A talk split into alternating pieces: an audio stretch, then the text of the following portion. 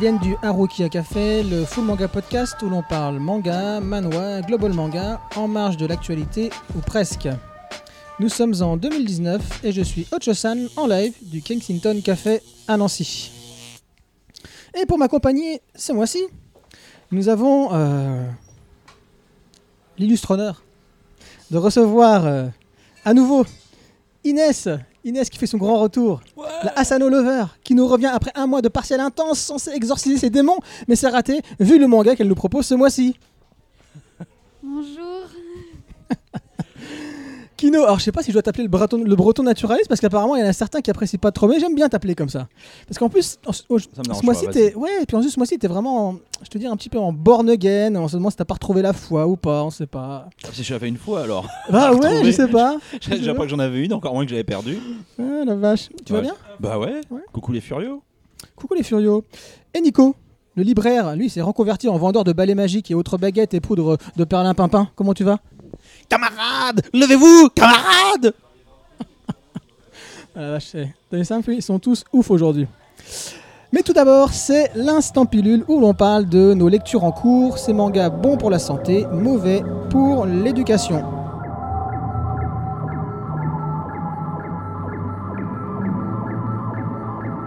Et on va commencer par... Pas par Inès. Pas par Inès. Tout le monde a peur. Personne a veut peur. commencer. Allez, on va commencer par Kino. Je sais pas, j'ai Ah bah, envie. j'ai envie. feu de. Bon, mais pourquoi Je sais pas pourquoi. Voilà. Et on va commencer par Kino qui va nous parler de Happiness de Shozuo Oshimi.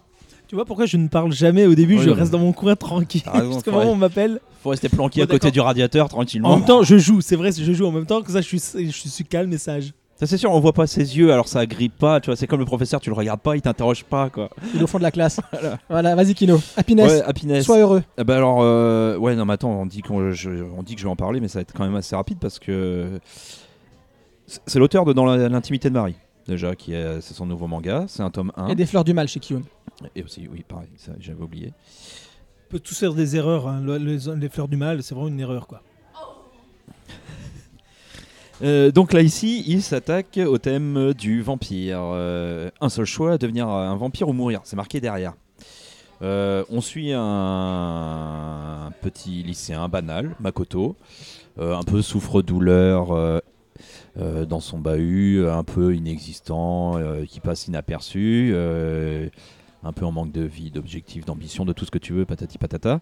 Et il va se faire attaquer par une vampire. Alors je vous le dévoile hein, parce que c'est les trois premières pages, hein, je suis pas en train de vous donner la fin du tome. Il va se faire attaquer par une vampire qui va lui laisser le choix ou de devenir comme elle ou de mourir. Vous en tout- doutez bien que vu que ça fait plus de trois pages, eh ben, il a choisi de devenir comme elle pour essayer de se trouver euh, une originalité, une, Ah, c'est pas Tokyo hein. une, une personnalité, un- quelque chose de voilà. Alors euh, ce premier tome euh, qui se lit, euh, franchement, moi j'ai lu ça en un quart d'heure, euh, 20 minutes grand max. hein, Il y a 200 pages, hein, normal à peu près, enfin autour de 200 pages. Euh, très peu causant, très très peu. Ça devrait me plaire alors. Euh, plutôt dans l'ambiance. Alors il a son petit trait un peu euh, pas ultra chiadé, un peu maladroit, mais qui fonctionne. On reconnaît sa petite patte. Ouais, Moi j'aime bien. Moi j'aime beaucoup ces personnages féminins. Leurs visages sont vraiment. Ouais. euh, Oui oui non mais Alors là, la couve avec ce. À la morse, hein, faut, faut- à Ouais. mon avis, c'est inspiré de, le- du film Morse. morse oui. Euh, vraiment magnifique avec l'espèce comme un rouge à lèvres, sauf que c'est du sang, bien évidemment, qui coule de sa bouche. Moi j'ai- j'aime beaucoup. Alors vous l'aurez compris, ça parle très peu. Fusain. C'est pas, voilà, je viens de vous le dire, c'est pas super original non plus dans son histoire. Euh, ça se lit en un quart d'heure, 20 minutes, donc il n'y a pas grand chose à dire. Moi j'aime bien. L'ambiance, elle est bonne. Le... Il renouvelle pas spécialement pour l'instant le genre. Voilà. Il faudra vraiment, c'est, pour moi, c'est un manga, il va quand même falloir deux tomes encore au moins pour se faire une idée de ce que ça va être. Parce que là, Mais toujours un peu de temps à décoller, Ouais. mec. hein. Là, on a l'impression, franchement, sur un, un, un, tome entier, on a l'impression de lire un chapitre réellement, en fait, euh, de, de- de présentation, de, où on pose les choses.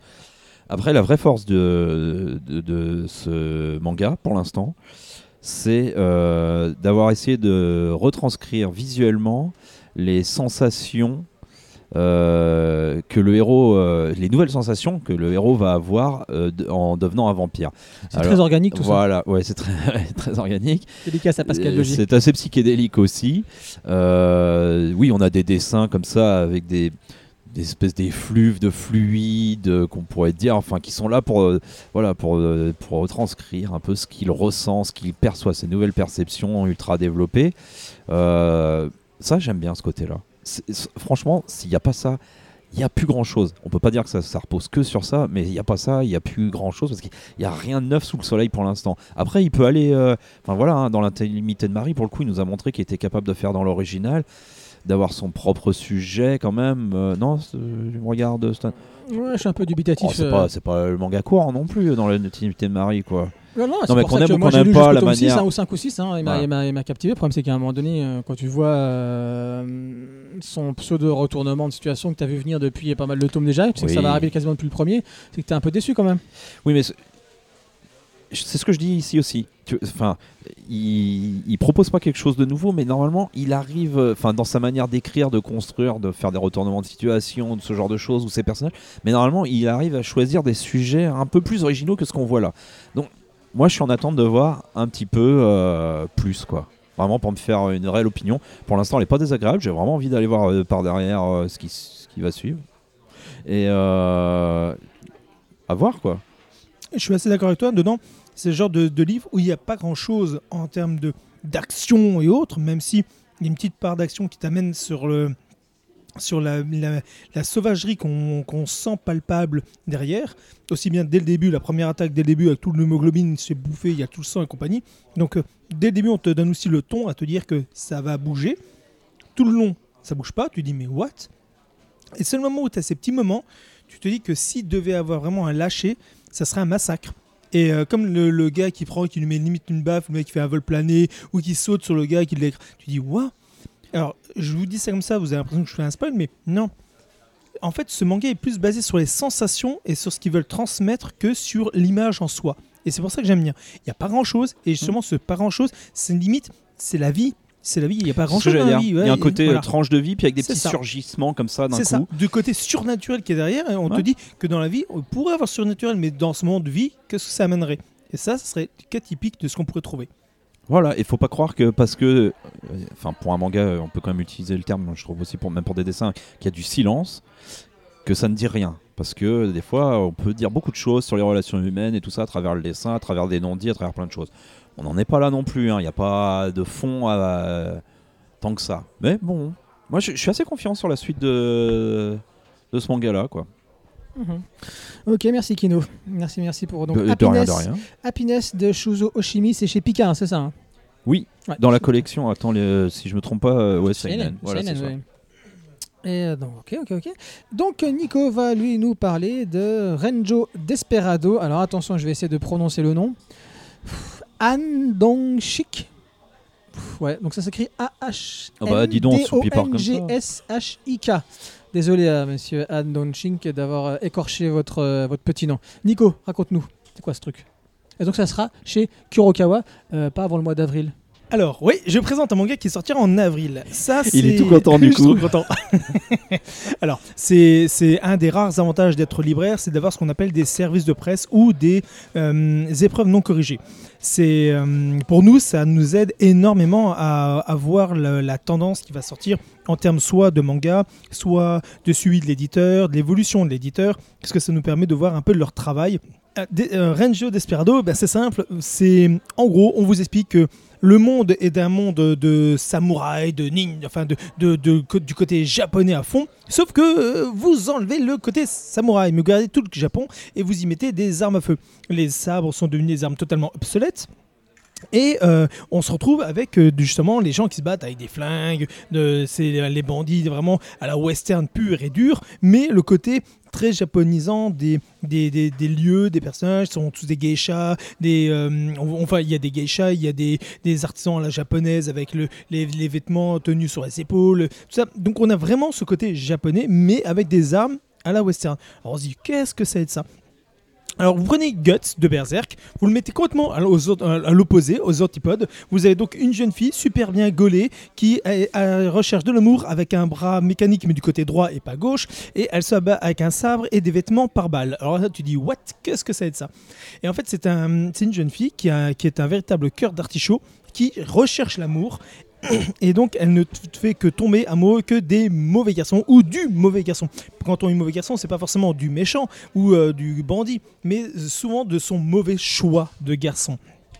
En fait, du moment où c'est un beau gosse et qu'il y a un petit truc qui se rajoute, comme par exemple soit courageux, soit euh, euh, comment dire ça, euh, une sympathique ou tendre ou, ou, ou chanteur n'importe quoi, et ben ça, ça rajoute à chaque fois un bonus. Et ce petit bonus lui fait monter son amour.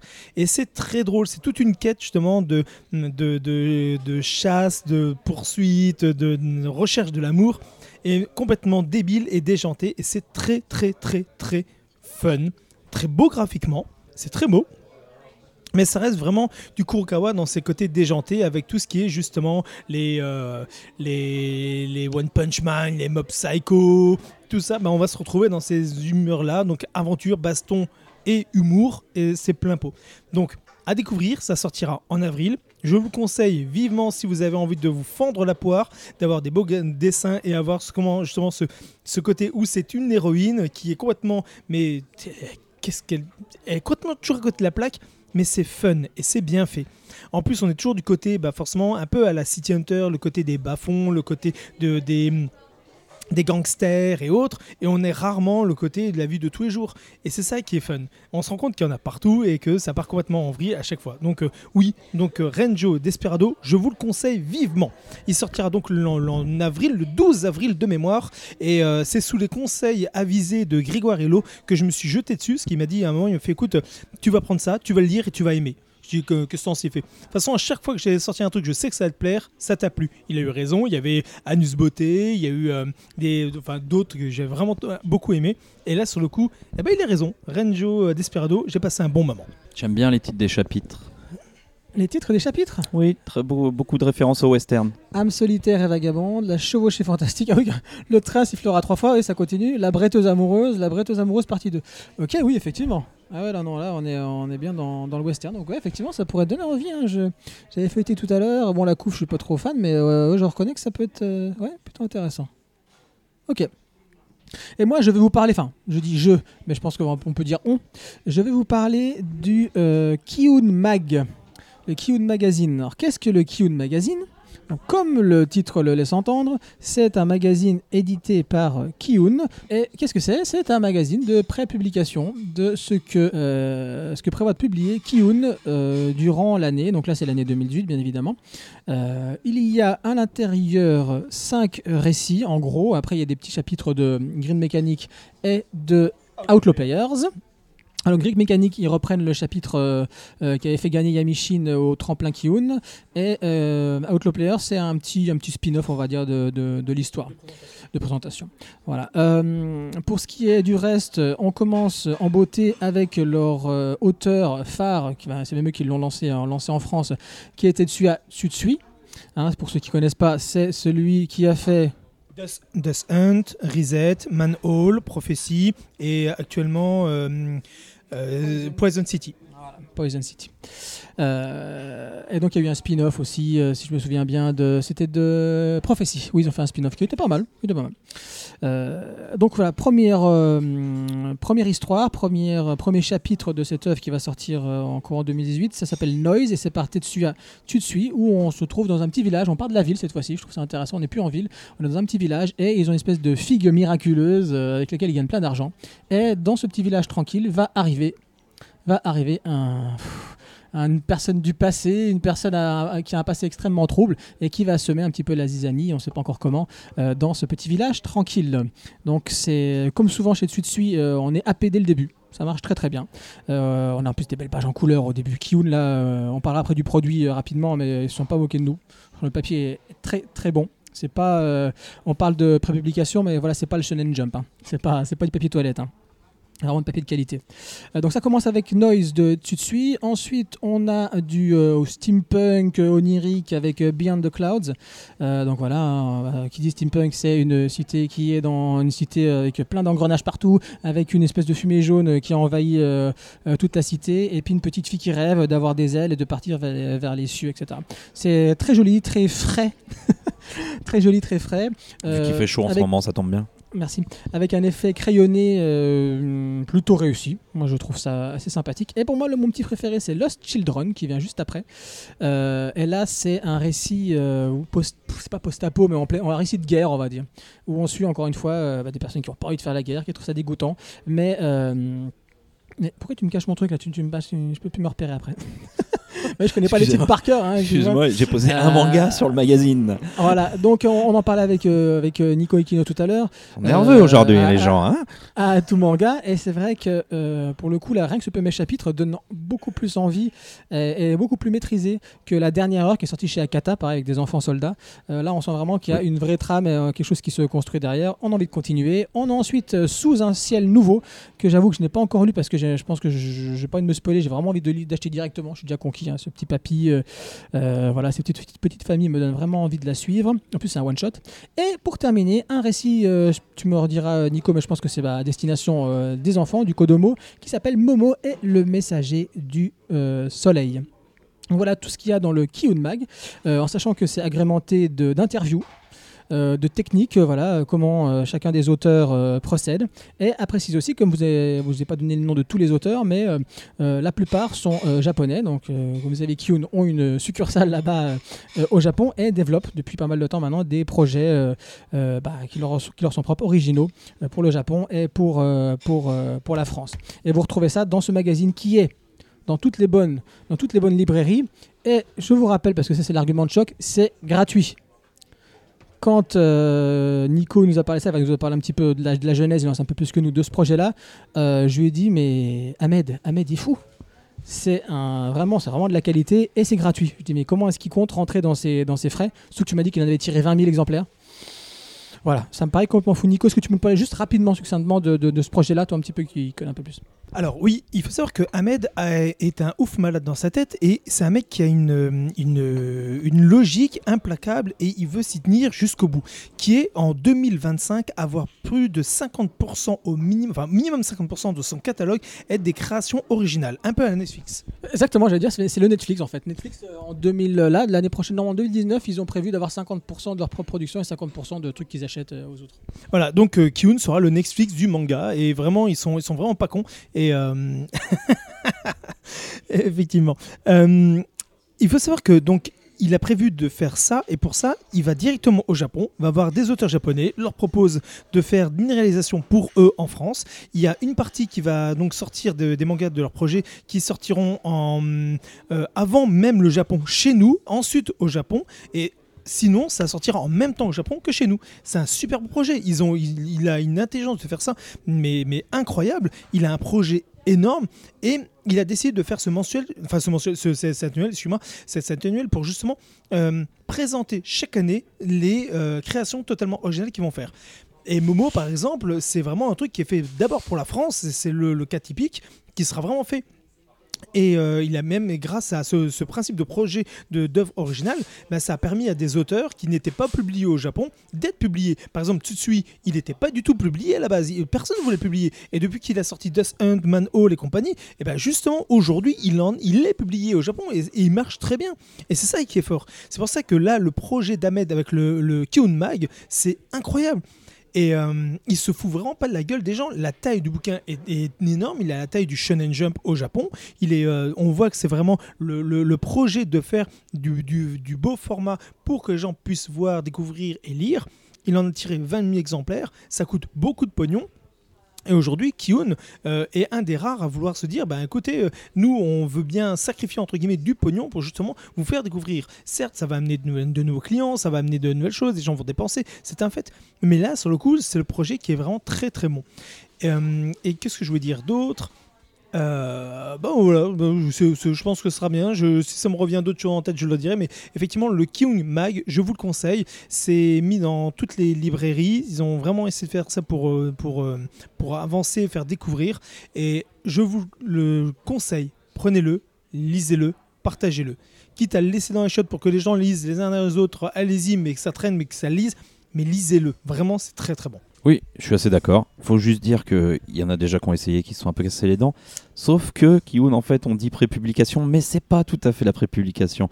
Parce qu'il faut pas s'attendre à ce que l'entièreté des mangas soit publiée dans leur revue. On a un extrait, c'est pas les extraits qu'on a habituellement, la petit format normal, là, Ouais, euh, c'est- c'est gratuit pas- chez c'est les. pas juste un on petit a, chapitre. ouais, on a beaucoup plus que ça, alors ça c'est bien, mais on a une, une partie du manga et après il faudra acheter le manga pour avoir le reste, on n'aura pas l'entière, puisqu'il y en a un par an qui est sorti. Voilà. Et c'est bien là, pour mon avis, la bonne astuce. Parce que on sait que c'est assez casse-gueule, mais d'en sortir un par an, c'est comme tu l'as dit, voilà, ils mettent, euh, c'est de la com, quoi, c'est de la communication. Euh, en général, Kiyun, euh, pour moi, a une longueur d'avance euh, facile sur les autres en termes de communication, et je pense qu'on peut leur faire confiance.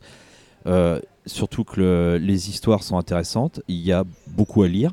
Il y a un contenu éditorial qui est vraiment très très fort d'in- d'interviews, euh, des autocollants.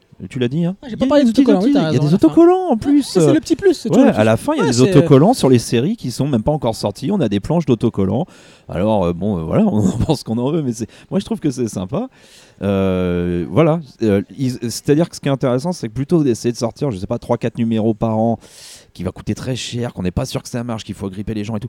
Là, ils mettent vraiment euh, la dose sur un, vraiment, qui est vraiment pas bâclé, qui a rien à, à- à- à enlever, qui est vraiment, euh, c'est c'est vraiment bien fait. Enfin, je veux dire, parce que euh, voilà, on dit c'est gratuit, c'est de la prépublication, c'est de la communication. Alors tu peux t'as l'impression que tu vas avoir un prospectus, hein. bah non, hein, quand même pas les mecs. C'est un vrai magazine, Euh, des magazines de cette épaisseur-là, de cette qualité-là, en kiosque, ça ça, 10-15 coûte bonbon hein. quand Ouais. même. hein. Donc merci Kiun quand même parce que je veux dire bon ils le font pas juste pour nous hein. ils, ont, sûrement des espoirs de retour et je pense qu'ils les auront parce qu'effectivement euh, ça donne une visibilité sur leur création euh, parce que c'est ça en plus hein, quand même c'est consacré que à leur création et ça c'est très très fort et très puissant parce que ça fait quand même longtemps que les, maisons d'édition euh, essayent de faire de la créa notamment avec du français ça marche pas forcément. Kiun depuis leur tremplin bah, ça prend. D'ailleurs on voit que ça se développe un peu chez tout le monde maintenant qu'il y a de plus en plus d'auteurs français par exemple. Et bon, bah, comme d'hab, quoi, ils ont une longueur d'avance. quoi. Oh, les premiers qui avaient commencé aussi à faire ça, on avait aussi du Glénat qui l'avait fait Mhm. avec Cacaster, qui a été une des premières créations originales aussi pour, par rapport à la France. Donc ça, Oui, ils oui. ont été demandés pour faire cette œuvre-là au Japon, pour le faire. Donc ça, c'est parmi ceux qu'on peut voir. Mais euh, pour rendre encore un truc à, à, à Kiyun, là je fais une double pub parce qu'il y a un autre projet. Il y a le manga qui vient de sortir, là, euh, Black Torch. Et Black Torch, Oui. ils ont décidé de faire un autre truc pour taper très fort, parce que là, toi, ils tapent fort avec un truc gratuit, mais Black Torch, ils ont tapé, tapé aussi très très fort. Ils te sortent le manga qui est extraordinaire, que je conseille vraiment, parce que moi, je suis tombé amoureux de cette série. De toute façon, ça sera la série de cette année, je vous le dis tout de suite, avec euh, justement. euh, Il nous dit ça sur un tome tous les mois au non, moins. Non, non, je suis désolé, je le dis tous les ans. Il y en a Ouais. trois, et je vous dédie trois, voire quatre avec Ouais, Black voire Clover, cinq, Non, jamais. On est qu'en mois de février, Ah hein, non, de non, toute non. manière. Justement, je l'ai dit en, en- en novembre 2017, ça serait euh, l'atelier des sorcières. Euh, et ça va être euh, Promise Neverland, euh, Neverland et Black Torch. Ce sont les trois là. Je vous le dis tout de suite, c'est tout net. Non, et par contre, être Black Torch, il faut savoir une chose. Ils ont sorti quand même là pour la sortie, donc le 8. Ils ont sorti pour le 8 février. Ils ont sorti quand même le un truc à gratter. Donc tous les trucs sont gagnants. Que vous pouvez voir absolument dans la story euh, Il y a du story qui, sera sur fait, Instagram. donc euh, je vous conseille de le voir. Et euh, dedans, vous voyez, pour, pour gagner, vous pouvez gagner soit un t-shirt, soit un pin, soit des cartes postales, soit une affiche. Donc c'est énorme. J'ai gagné que- une affiche. Voilà, bah, c'est pour ça que je dis, ils sont vraiment très forts. Kyun sont parmi les meilleurs dans le domaine des goodies. Oui, mais je voulais le t-shirt. Ok, bon. Euh, Harukia podcast sponsorisé Oui, j'en rachète un Et en autre. plus, il est trop bien! Bah le oui, petit ouais, t-shirt, c'est trop bon. J'empêche ça de parler. Non, mais il est trop bien ce t-shirt. Et j'en veux un. Je peux pas en avoir un. Je suis obligé tous les faire gagner. Je suis deg! Ouais, Ouais. mais C'est ça, toi, t'es un mec trop droit. Et là, ils ont trouvé comment nous faire acheter 5 fois le même manga en fait. Ça, ça- écoute, moi je le veux. Si quelqu'un veut me l'acheter, moi j'offre le, j'offre le, le t-shirt, y a pas de problème. C'est, je donne, je donne. Attends, on va s'entendre. Tu, tu me le donnes? Non, j'ai, Vas-y, s'il te plaît, vas-y. J'ai pleuré avant toi. Les gars, vous craignez. Donc voilà, c'est le. Comment ça Qu'est-ce que c'est Qu'est-ce que c'est Magazine. glisse comme ça, un petit Le- truc, pouf. Le Kiyun Magazine, euh, voilà, très sympathique, euh, c'est gratuit, c'est dans toutes les librairies, allez-y. Et on enchaîne avec nos débats chroniques euh, du mois. Et ce mois-ci, il n'y a que du bon, quasiment, contrairement au mois dernier. Excusez-nous. Que du bon, que du bon. Oh. Et on commence avec King of Eden. De... Chez. Ah, chez Kiyun en plus, c'est vrai. Ah la vache, c'est Donc bon. maintenant, on fait que du kiwi. Sachez-le. On n'est Fini même pas payé, on est en bénévole. fini Kana, fini- On s'appellera donc euh, euh, Haruka ouais, Postat- Podcast, ça sera bien ça. Oh la vache. Euh, oui, donc King of Eden euh, de, Taka- de Takashi Nagasaki. Hein, vous connaissez sûrement le nom, pas à cause de Nagasaki, mais Takashi Nagasaki, vous connaissez le nom, vous l'avez déjà entendu, on en parlera après. Et Ignito, c'est chez Kiyun, effectivement, il y a un tome sorti, ça vient, ça vient de sortir. Alors qu'est-ce que c'est? Andalousie de nos jours. Une ville déserte, des policiers mènent l'enquête. Quand tout à coup, ils tombent sur une montagne de cadavres surplombés par un homme qui menace d'y mettre le feu. Et il y met le feu, malgré l'incompréhension des policiers. Notre homme est en fait un archéologue, oui, un archéologue, du nom de Tezeyu, et qui divague sur les origines du premier meurtre de l'humanité et une rage qui se répand bizarrement et pousse les hommes à s'entre-dévorer. Je, je- je- je peux encore raconter plein d'autres choses, mais euh, c'est ça en fait. hein. C'est à un moment donné Oui, l'histoire de, comment en arc- l'archéologie et la virologie vont se, se rencontrer et vont euh, donner lieu à cette histoire et à cette enquête. En gros, en gros c'est ça. Alors je voudrais préciser, comme je le, alors, Nico pourra m'en parler aussi, on dit que c'est un manga. Parce que le premier nom qu'on donne c'est Takashi Nagasaki, mais quand on feuillette un petit peu et qu'on regarde à la fin du manga, c'est un mano en fait. C'est sorti en Corée avant tout. C'est truc, c'est coréen. Donc c'est un pff, manga manois, appelez comme vous voulez. En tout cas, nous on en a, on en a rien à faire, mais je tiens quand même à le préciser pour euh, montrer qu'il y a de la qualité partout. Qui est sorti en 2015 en Corée. Et même si Kiyun, comme je vous dis, met intelligemment euh, l'accent sur Nagasaki, ça n'en reste pas moi, à mon avis, un vois Voilà. Euh, on ne peut qu'adhérer à cette. moi, Tu je vois? De quoi Tu vois Tu vois, je l'avais dit. Et on peut qu'adhérer, moi, enfin, je trouve, hein, à cette volonté de briser encore une fois les frontières du manga. Euh, et c'est ce que l'œuvre, dans son premier tome, nous propose. Parce que là, pour le coup, les, euh, les barrières, il y, en il y en a qui vont tomber. Donc je commence, ça vous dérange pas Dessus hein C'est vrai qu'on en a tous un peu hypé par, par ce titre. Et, euh, mais je vais commencer. Euh, à moins qu'Inès, tu veuilles commencer. Non Ok. Euh, Inès, elle aime pas commencer. Jamais, même quand elle choisit des œuvres, elle aime pas commencer. Euh, donc, bah, tout d'abord, là, on parlait de, justement de- de- d'universalité. Bah, je voudrais déjà commencer par dire que c'est une œuvre extrêmement euh, universelle qui nous fait suivre un héros coréen en Andalousie, en Écosse, en Thaïlande, au Maroc. Et que le métissage est à l'honneur. Le docteur Itsuki, qui est euh, son pendant féminin, on va dire, euh, qui vont, vont pas tarder à se rencontrer, à mon avis, dans l'histoire, euh, est elle, moitié japonaise, moitié coréenne. Euh, et on a ces, euh, comment dirais-je, ce qu'on appelle le hafu, toi, tu, toi, toi qui connais un peu, un peu le, japonais, qui permet quelque part de, donc c'est un peu le métissage, hein, qui permet de réduire encore une fois la distance culturelle. Euh, c'est très ancré dans l'actualité, avec une menace terroriste planante. hein, je vous l'ai pas dit, mais à un moment donné, ça, ça arrive très rapidement. On voit qu'il y a une menace terroriste, avec une arme bactériologique qu'on appelle le loup, et qui est répandue par le roi loup.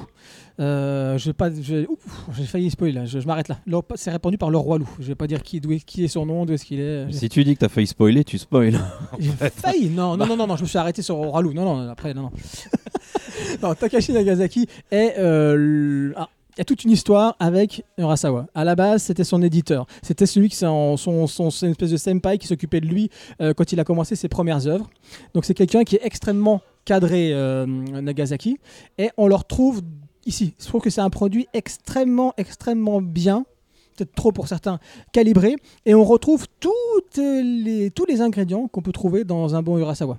On trouve voilà, effectivement ces héros, ces personnages euh, haifu, donc métis. On trouve une histoire qui va, qui va dans les, comment dans, dans le monde entier. On retrouve un complot international. On retrouve euh, une revisitation, une revisitation, ça se dit. On revisite en quelque sorte euh, un, soit un mythe fondateur, soit une croyance, soit, euh, soit une organisation.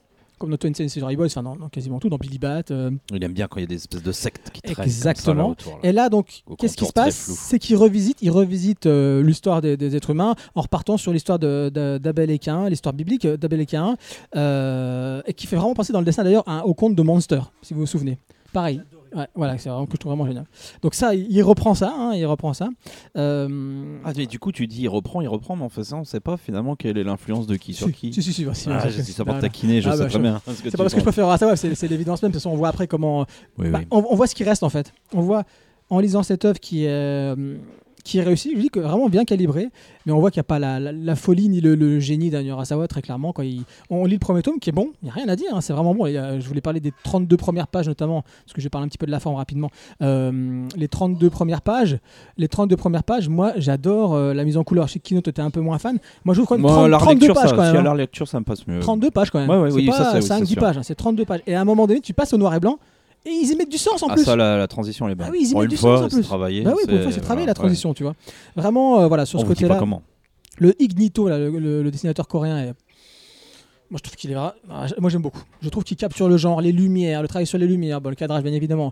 Euh, pff, voilà, surtout ça. Donc comment par le cadrage et par la lumière justement, il, il t'inscrit dans, dans, dans le genre euh, thriller policier. Moi j'ai, Moi, je trouve que dans, moi, même beaucoup. dans le dessin, il y a des petits emprunts des fois, euh, je trouve. hein. alors après il y a des cadrages quoi, Urasawa, des comme, des, comme des plans signature comme on dit, tu vois. Et puis des petits, des, des petits airs dans ça, les visages. Il y il y a des petites choses qui sont empruntées quand même. hein. Mais bon, il serait, enfin, il serait bête de pas se mettre euh, Alors, dans cette lignée-là. hein, Les petits mois, les petits mois parce qu'il y en a un petit peu, hein, euh, je pense. hein. Il y a le rapprochement entre archéologie justement et virologie qui est peut-être ex- expédié un peu rapidement. La petite séquence de fac en deux secondes, euh, là, voilà. Ah bah, pour moi, qui n'est pas encore développé. Ouais, en- fait. bon, ça- la- séquence s'arrête. J'espère. Pas mal. Il y a quand même un certain nombre de Deus Ex Machina. Ça, on retrouve un petit peu chez Urasawa de temps en temps. Il y a les deux héros. Oh bah comme par hasard. c'est Dans la- Alors que, voilà, comme je vous l'ai dit, c'est un truc international. Et euh, rapidement, on se rend compte que les, les deux personnages principaux, masculin et féminin, bah, en fait, étaient dans la même classe quand ils étaient jeunes. Et ça, ça permet de remettre un petit peu d'enfance, comme chez Urasawa souvent. Ouais, pas, pas- pas beaucoup. Vite fait. Ah bah ouais, vite fait. puis Mais n'empêche que ça le fait un peu, quoi. Non, mais il y en a plein. Tu prends Tony Sanctuary, tu prends Ah non, mais ah, il y en a plein, Non, mais dans euh, celui-là, on dit qu'il y en a peu, là. non, Dans, mais- dans King of Eden, il y en a peu. Moi, la seule chose que j'ai peur dans King of Eden, c'est que j'espère qu'ils vont pas nous faire une fin à la Billy Bat. Euh, moi, ça me dérange pas parce que je trouve qu'elle est très cohérente. 20th Century Boys, peut-être, oui.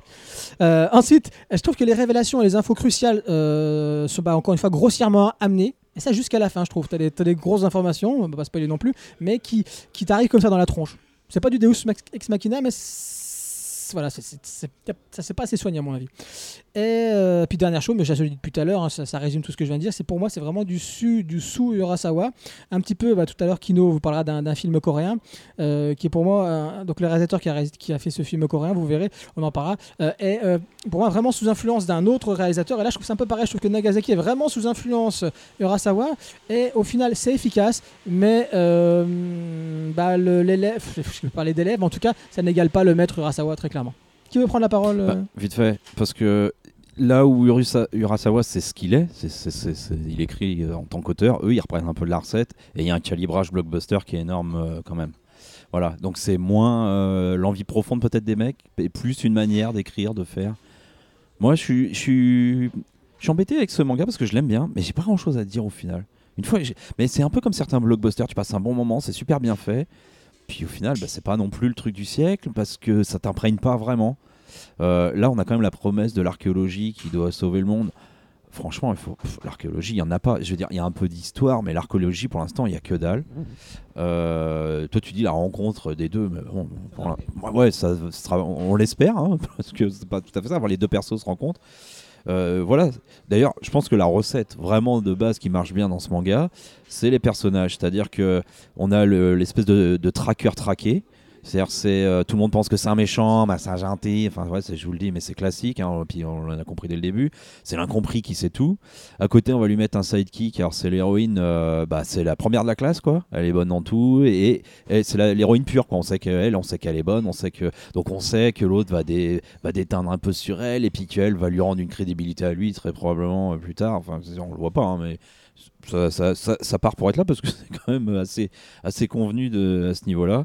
Moi, je suis très sceptique sur les, les trucs de, de complot historique où on nous revisite toute l'histoire à travers un méga complot. J'ai cru que ça allait partir sur ça, c'est pas ça. L'extrait qu'ils avaient donné à lire au départ me faisait un peu peur. Et oui, non, mais il va prendre des éléments, mais c'est pas, on revoit pas toute l'histoire. Genre, on n'aurait rien compris, il y a un grand machin de templier, cabalistico, machin truc. Moi, en général, ça me fait un peu vite chier ce genre de truc. Euh, Et là, comme tu l'as dit, au contraire, ça rattache à de l'actualité. Euh, le côté euh, international de la chose, moi, me plaît aussi. C'est ce que j'aime bien aussi chez Razawa souvent, parce que ça met beaucoup d'ampleur. C'est- C'est-à-dire qu'on n'est pas sur du petit, quoi. on est sur du grand, on voit grand, ça donne beaucoup d'ampleur. Je, tiens, je vais redire la même chose que j'ai dit pour Happiness. Besoin d'un tome supplémentaire pour me faire vraiment un, avis, euh, pas définitif, mais quand même un peu plus solide, un peu plus profond que ça. Mais euh, je le recommande vivement parce que ça se lit très très bien, c'est très très bon. euh, c'est, enfin, on voit ça chez Kiyun, on trouve ça normal, quoi. C'est, de la grosse machine, quoi. Ouais, pareil, j'ai aussi un peu du mal à me faire un avis dessus parce que ça mérite la lecture du second tome. Il y a combien de tomes d'ailleurs? Toujours en cours et on en est à trois tomes, je crois. Ah ouais? Ouais, c'est vraiment tout. On est, c'est un truc tout, tout récent. Ah ouais? Bah, Pourtant, c'est sorti en 2015. Parce que euh, on se dit. Oui, euh, mais les sorties sont un peu éparses. Ouais, c'est- oui, je sais. beaucoup plus de temps dessus. Mais je ne sais plus exactement. Euh, on va vérifier. Parce que ça dépend, euh, des fois on lit une histoire et on sait bah il y a que 6 tomes donc ça va. C'est une histoire si c'est en 6 tomes, c'est bon. Si c'est euh, 20 tomes pour ce genre d'histoire, on se dit ah qu'est-ce qu'ils vont faire? Moi, j'ai plutôt apprécié ce manga, je l'ai pas comparé à Urasawa parce que j'avais que lu le tome 1 de Pluto et de hum, 20th Century Boy. Donc euh, de ce côté-là, moi je faisais pas la comparaison. Donc pour un œil euh, neuf, si on veut. C'est, ça, se laisse bien lire. Euh, moi, j'ai plutôt apprécié le fait qu'on remet en cause bah, l'histoire, euh, les origines euh, du monde, euh, avec, euh, avec euh, l'histoire de Abel et Cain. euh, ceux qui, euh, les, les deux hommes qui sont euh, arrivés sur Terre, ils ont dû faire des sacrifices. Ça, en plus, euh, j'aimais bien l'histoire de base, là, enfin, le mythe. Ouais, j'aimais bien. Et euh, du coup, le fait que- qu'ils reprennent ça, ça m'a, ça m'a énormément plu. Il y en a Cinq. 5 en cours. 5 en cours. Donc, 5 tomes, bah, on verra. Il avait on verra. Euh, sinon, 5 en cours. ouais, 5 en cours. Je sais pas, je pense pas. Hein. Non, peut-être 10, voire plus. Oh Euh, Il a tous les codes pour. euh, euh, je te laisse terminer, je vais dire un truc là-dessus. Euh, ouais. Euh, ce que je reproche en fait avec ce manga, c'est peut-être un peu l'ambiance qui m'a pas.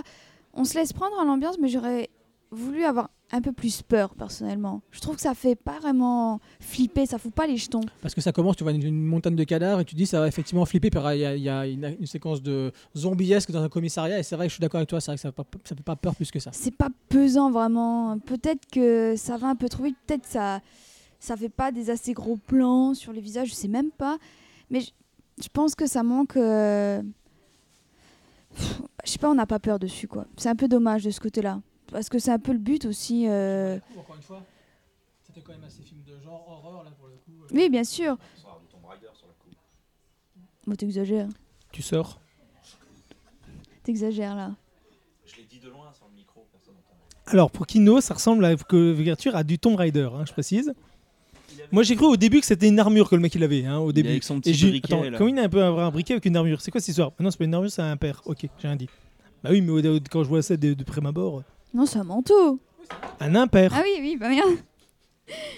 Inès, c'est pas parce que tu as ton semestre à 11 et des bananes que. euh, Non, 10, 26. Je 10, suis ah, très 10, 26, contente. pardon. Ah, c'est près quand, mais pour combien j'ai eu mon bac, moi Il a le manteau d'Indiana Jones et le briquet de Tomb Raider. Mais l'incarnation du mal, pour l'instant, eh, eh, en fait, ne prend pas assez bien. Même il- leur histoire de virus euh, qui doit nous faire. euh, L'enjeu, il n'est pas assez fort pour l'instant. C'est ça qui. Bah, ça va en fait. Euh, T'attends de développer. Mais même, il y a, vraiment. Il a pas grand chose d'original euh, dedans. Disons que l'histoire, euh, c'est quand même quelque chose d'assez vu et revu. Mais pourtant, bah, je sais pas, j'aime beaucoup. C'est efficace, c'est juste comme il faut. euh. Voilà, les personnages, bon, il y en a une, elle est un peu cheatée là, on le voit déjà. L'autre, un tout petit peu aussi. J'espère que ça va gagner en profondeur du côté des personnages, mais je pense. hein. Pour les dessins, euh, c'est du tout bon. Honnêtement, c'est très propre. euh, c'est pas, il n'y a pas des pages euh, où il y a que du texte, où il faut tout lire partout. Là, c'est vraiment, c'est très léger. en même temps, très bien. Bah oui, là, on, pense à Radiant. J'ai exactement pensé pareil. Non, là, c'est, c'est bien. Pour un manoir, c'est bien. Moi, tout simplement, j'ai adoré. C'est Game of Ten pour moi, c'est mon truc qui m'a mis une baffe. Non, je ne le dirai pas. C'est le manga de l'année, non? Alors, il- je pense qu'il va être dans les tops, mais ce sera pas le manga de l'année, mais il sera dans les tops, oui. Euh, moi, pour moi, c'est simple. Il a tous les codes qui font d'un auteur que j'adore. C'est l'auteur qui a fait Strain, qui a fait Crown Freeman, qui a fait Heat. Il a vraiment toute cette construction-là. En plus, le dessin, c'est vraiment un dessin qui ressemble vraiment beaucoup à ce style-là, cette ambiance très noire. On, on m'aurait mis un truc de Yakuza avec ce, ça, ça passait tout seul, mais crème. Euh, mais c'est exactement ça. Et euh, là, euh, je sais plus qui c'est qui a dit euh, pour l'archéologie, vous avez pas. Moi, j'ai envie de dire, mais les enfants, euh, vous- je vous rappelle, c'est lui qui a fait aussi Master Keaton. Master Keaton, c'est basé sur l'archéologie, et pourtant, on n'en a pas 36, mais on en apprend quand même pas mal. Et là-dedans, on apprend énormément, on en voit, même si euh, on a régulièrement des petites choses, on a des petits points dessus. On n'a pas besoin de te barder de, de là-dessus, d'histoire ou autre. On a juste à te dire. Histoire que, et quand tu avances, tu découvres des choses. Je suis désolé, mais le fait de se balader dans différentes régions, de voir différents domaines, les maisons, les ambiances, voir Un globe-trotteur, c'est pas un oui, archéologue. mais justement, c'est un globetrotter qui parle de d'histoire d'archéologie, mais d'archéologie particulière. L'histoire d'Abel et Cain, de ce premier meurtre, c'est incroyable. Parce que c'est vraiment, on te parle des pendants qu'on a de, des, des deux. Des, des deux courants de pensée, et c'est un courant de pensée en plus qui, qui, qui existe plus ou moins. Donc euh, on a quand même le côté de pensée où euh, bah voilà, on pense à la, chré- la chrétienté, Dieu, Abel et Cain, premier meurtre, point barre, c'est tout. Et pour d'autres, c'est toute l'analyse de ce qu'il y a derrière. Bah oui, il l'a tué, comment il l'a tué? Bah il l'aurait étranglé, oui, mais non, on a du sang. Bah il aurait utilisé une pierre, mais il n'y a pas d'arme. Alors comment il l'aurait tué? Et si c'était servi voilà, je ne dirai pas la suite parce que c'est là d'où va commencer l'histoire. Et on t'explique que, voilà, par rapport, pareil, dans la région, il y a les autres. Alors tu dis, attends, les autres, Aquin, il est parti chez les autres, mais je crois qu'il y avait. euh, les peuples de Noël qu'on appelait les autres, justement, c'était les autres. C'est quoi les autres? Ben, C'était les premiers essais de Dieu. Il s'est dit, ah, tiens, je vais faire un essai de. En, en gros, non, non, c'est dans la religion, mec. Je spoil pas, c'est dans la religion. Et ça, on, On- On sait pas ce qu'il va mettre dans le manga si t'es en mais le non, justement, là, je, je- je- en fait, c'est, oui, on peut dire que c'est un semi-spoil, mais ça n'en est pas un, parce que vous allez découvrir en fait de, beaucoup de choses par rapport à ça. Et c'est ça que je trouve intéressant, c'est que culturellement, ben, il te pose des choses, tu en apprends et tu te balades et tu découvres en même temps. Il est aussi bien culturel que euh, de recherche. C'est pour ça que sur le coup, j'ai beaucoup aimé. Et en plus, ce côté action, ce côté euh, surnaturel qui te dit, sans te mettre les boules, parce qu'on te dit en gros, c'est une arme. C'est une arme qui t'amène ce virus. Comment tu l'as? Donc au bout d'un moment, tu dis c'est une arme, il faut voir le truc là. Effectivement, tu dis, tu as l'impression d'avoir le côté. Alors, je vais faire un, parallèle pour ceux qui nous liront et comprendront. Un peu à la Resident Evil, tu as le côté, euh, tu as ces créatures, tu es là, tu dois survivre. Oh mon dieu, et dans, ces villes et compagnie. Bah là, lui, il survit. Et quand vous allez voir, tu vas vous dire, ah bah oui, lui, euh, lui, lui, il survit. Les autres, euh, non, mais lui, oui. Bah c'est ça. Et il est très intelligent, très bien fait. Il est très beau et surtout, surtout, moi, il me, il- l'auteur de son écriture, il arrive à me, me réconcilier avec Billy Bat. Ce que j'ai, Billy Bat pour moi, c'est, c'est la plus grande erreur de d'Urasawa. Euh, non, je le finirai vraiment pas parce que non, je peux pas. Et on m'a raconté la fin, non, ça ira très peu pour moi. Là, ils rigolent plus les deux là. Non, non. Je- je- j'aime, j'aime beaucoup cet auteur et lui en plus il a travaillé sur des choses que j'aime beaucoup. Il a travaillé sur Pluto, sur Master Keaton, donc voilà, les, les- de très bonnes choses. C'est pour ça que sur le coup, j'aime ce qu'il a fait, j'aime son écriture et oui, le style manois qui est derrière est très bon. Et moi je trouve justement que c'est pas de cheater. Le côté que, euh, par exemple, vous dites la, la jeune fille est cheatée, bah non, parce que euh, en Corée justement, il y a énormément de choses par rapport aux arts martiaux, au taekwondo, et en plus on vous parle du Krav Maga, on vous parle de plein de choses, donc c'est hyper intéressant. Et en plus, Ouais, mais tout c'est- ça, c'est pas l'archéologie. hein. mais c'est- alors justement, juste une chose. Il y en a nulle Mais part c'est là. pas que ça. La jeune fille, elle est archéologue. Alors, ok, t'es une jeune fille, tu vas dans un autre pays et tu te fais emmerder par des gens, tu vas te, te mettre dans un coin, faire Ah, au secours, aidez-moi. Non, mais elle, elle te les poutre, les mecs. Elle te les prend, elle te les brise, elle te les ah casse. ben, ça, est l'ai là. dit, c'est la première de la classe, elle est parfaite, elle sait tout faire. Non, justement, elle a ses faiblesses et elle- c'est sa compréhension par rapport au, au- au fait autre que ce qu'elle a maîtrisé. Ce qui veut dire soit les arts martiaux pour, pour peu, mais surtout son histoire. L'histoire avec un grand H qu'elle maîtrise par le fait d'archéologie. Et si tu sors de là, tu vois qu'elle a quand même ce problème de compréhension. de- de- de- elle se sert plus de ce côté humain pour avoir. Quand il y a le problème avec le MI6 et le machin, là, je dis pas de spoil Ouais. parce que vous- tu vois son comportement, tu vois ses paroles. Et c'est ça qui est intéressant. C'est qu'on met beaucoup plus ce côté humain que le côté archéologie. Oui, mais elle est là, oui, c'est sûr, elle est là pour jouer un peu l'ingénieux. Il y a une enquête, il n'y a pas vraiment c'est et donc tout, tu vas me dire la même chose. Eh ben non, parce qu'on voit le côté humain qui est derrière. Et c'est ça qui est intéressant, et c'est ça que j'aime. Non, mais je dis juste que le- le- la punchline du truc, c'est euh, l'archéologie va sauver le monde. Or, en archéologie, là, on a Mais que ça dalle. sera sur parce le que- long que terme. Non, non, non, mais je, pense- non, je pense que là, il ce faut que pas veut dire Kino, c'est qu'en fait, c'est la façon, excusez-moi, excusez-moi Kiyun, la façon dont vous vendez le manga en fait. Je pense que c'est ça le problème. Bah, y a- y a- Alors je, suis, je comprends pour ce que tu l'instant, veux dire. pour l'instant. Il n'y a pas a- assez moi, pour toi pas- d'archéologie par rapport à ce qu'ils annoncent. c'est pas que j'en attends spécialement. Enfin, c'est qu'il y en a, il y en a pas quoi. Parce que l'étude Si. d'Abel et Cain, c'est pas de l'archéologie. hein. Si. Non, l'archéologie, c'est pas l'étude des non. religions. L'archéologie, c'est l'étude de, de, de, de Euh, l'évolution. c'est les deux. Hein. C'est Bah, l'étude de l'homme euh, depuis la préhistoire jusqu'à maintenant. Oh, enfin, excusez-moi, mais il, y a, récits il y a une- il y a bibliques- une branche de l'archéologie qui, qui va justement vers. Non, si, si, bah, si, d'accord, si, mais si, enfin, Si, si, si, non, je suis désolé. Si, C'est une branche, c'est c'est une branche, c'est pas l'archéologie, c'est une branche de l'archéologie. Normalement, l'archéologie, quand même, ce qu'on attend de l'archéologie, c'est d'étudier le passé à travers des, des, des- des fouilles, des objets, des fossiles, de ce que tu veux, de, de- Oui. qu'on retrouve. Là, on n'y est pas là. Là, on a un mec. Non, non, mais là, on a un mec Non. en impair qui saute dans les airs et qui défonce du zombie. On est loin de l'archéologie quand même pour l'instant. Et qui brûle euh, tout sur son passage. Enfin, je veux dire, c'est Terminator et Indiana Jones confondus, mais enfin, c'est quand même. on n'y est pas quoi pour l'instant sur l'archéologue. J'attends pas un vieux grabataire avec une canne. Eh, mes petits enfants, j'ai trouvé un petit caillou. Mais Alors déjà, en plus, dans les cailloux, il faut savoir qu'on suce les cailloux pour savoir ce que c'est. hein. Il faut savoir aussi. hein.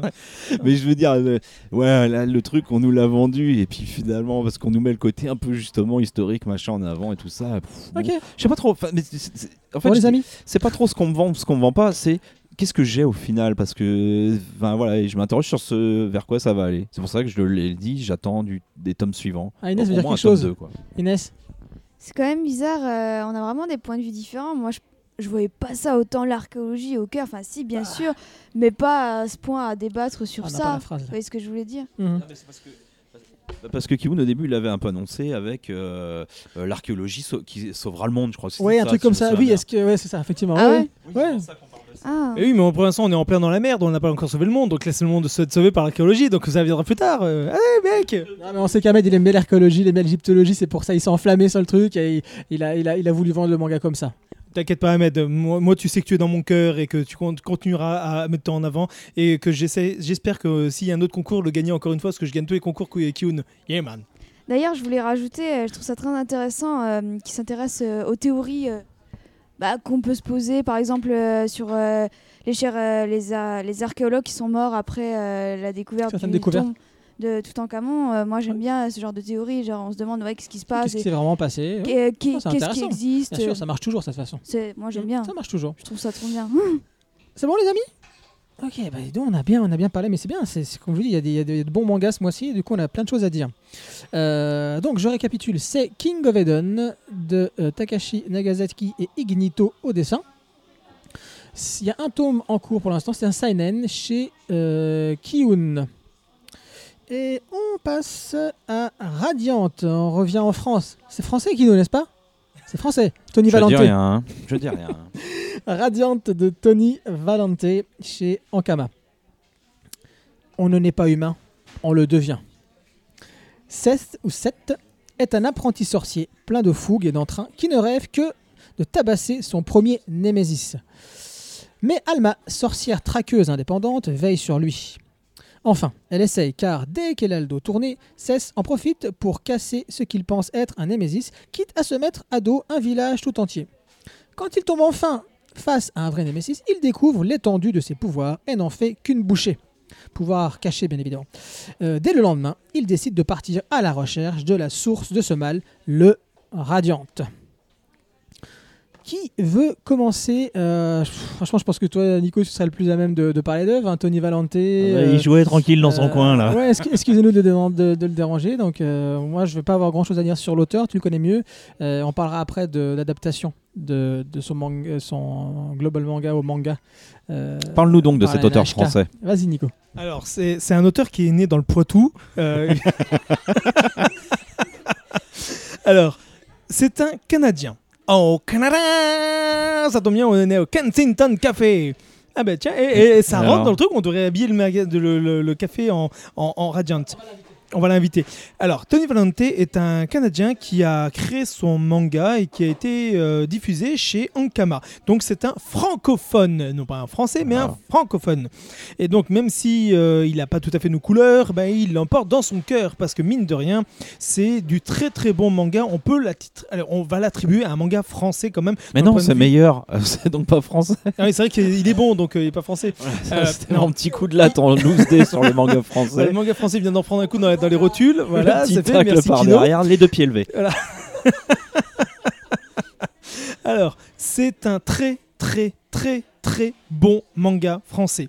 Il faut savoir que la première fois que je l'ai entre les mains, je n'avais même pas vu que c'était en gamin, donc je l'ai pris parce que j'avais tellement de lectures ce jour-là. euh, je me- J'ai j'ai lu dans la, dans la même journée une dizaine de, de- de mangas. Et à un moment, j'ouvre Radiant et je commence à le lire et je me dis, tiens, il y a un petit truc. Je sais pas comment expliquer, mais il y a un petit truc qui me gêne. Comment un manga peut me faire cet effet-là Alors je lis, je lis, je suis arrivé à la fin, je dis, putain, mais il y a un truc qui me gêne. Qu'est-ce que c'est que ça Je regarde le nom, je fais, putain, oh les cons, oh merde, c'est français, oh c'est trop bon, oh mais c'est trop bien. Et en fait, c'est génial. C'est l'auteur qui a tout compris des œuvres japonaises.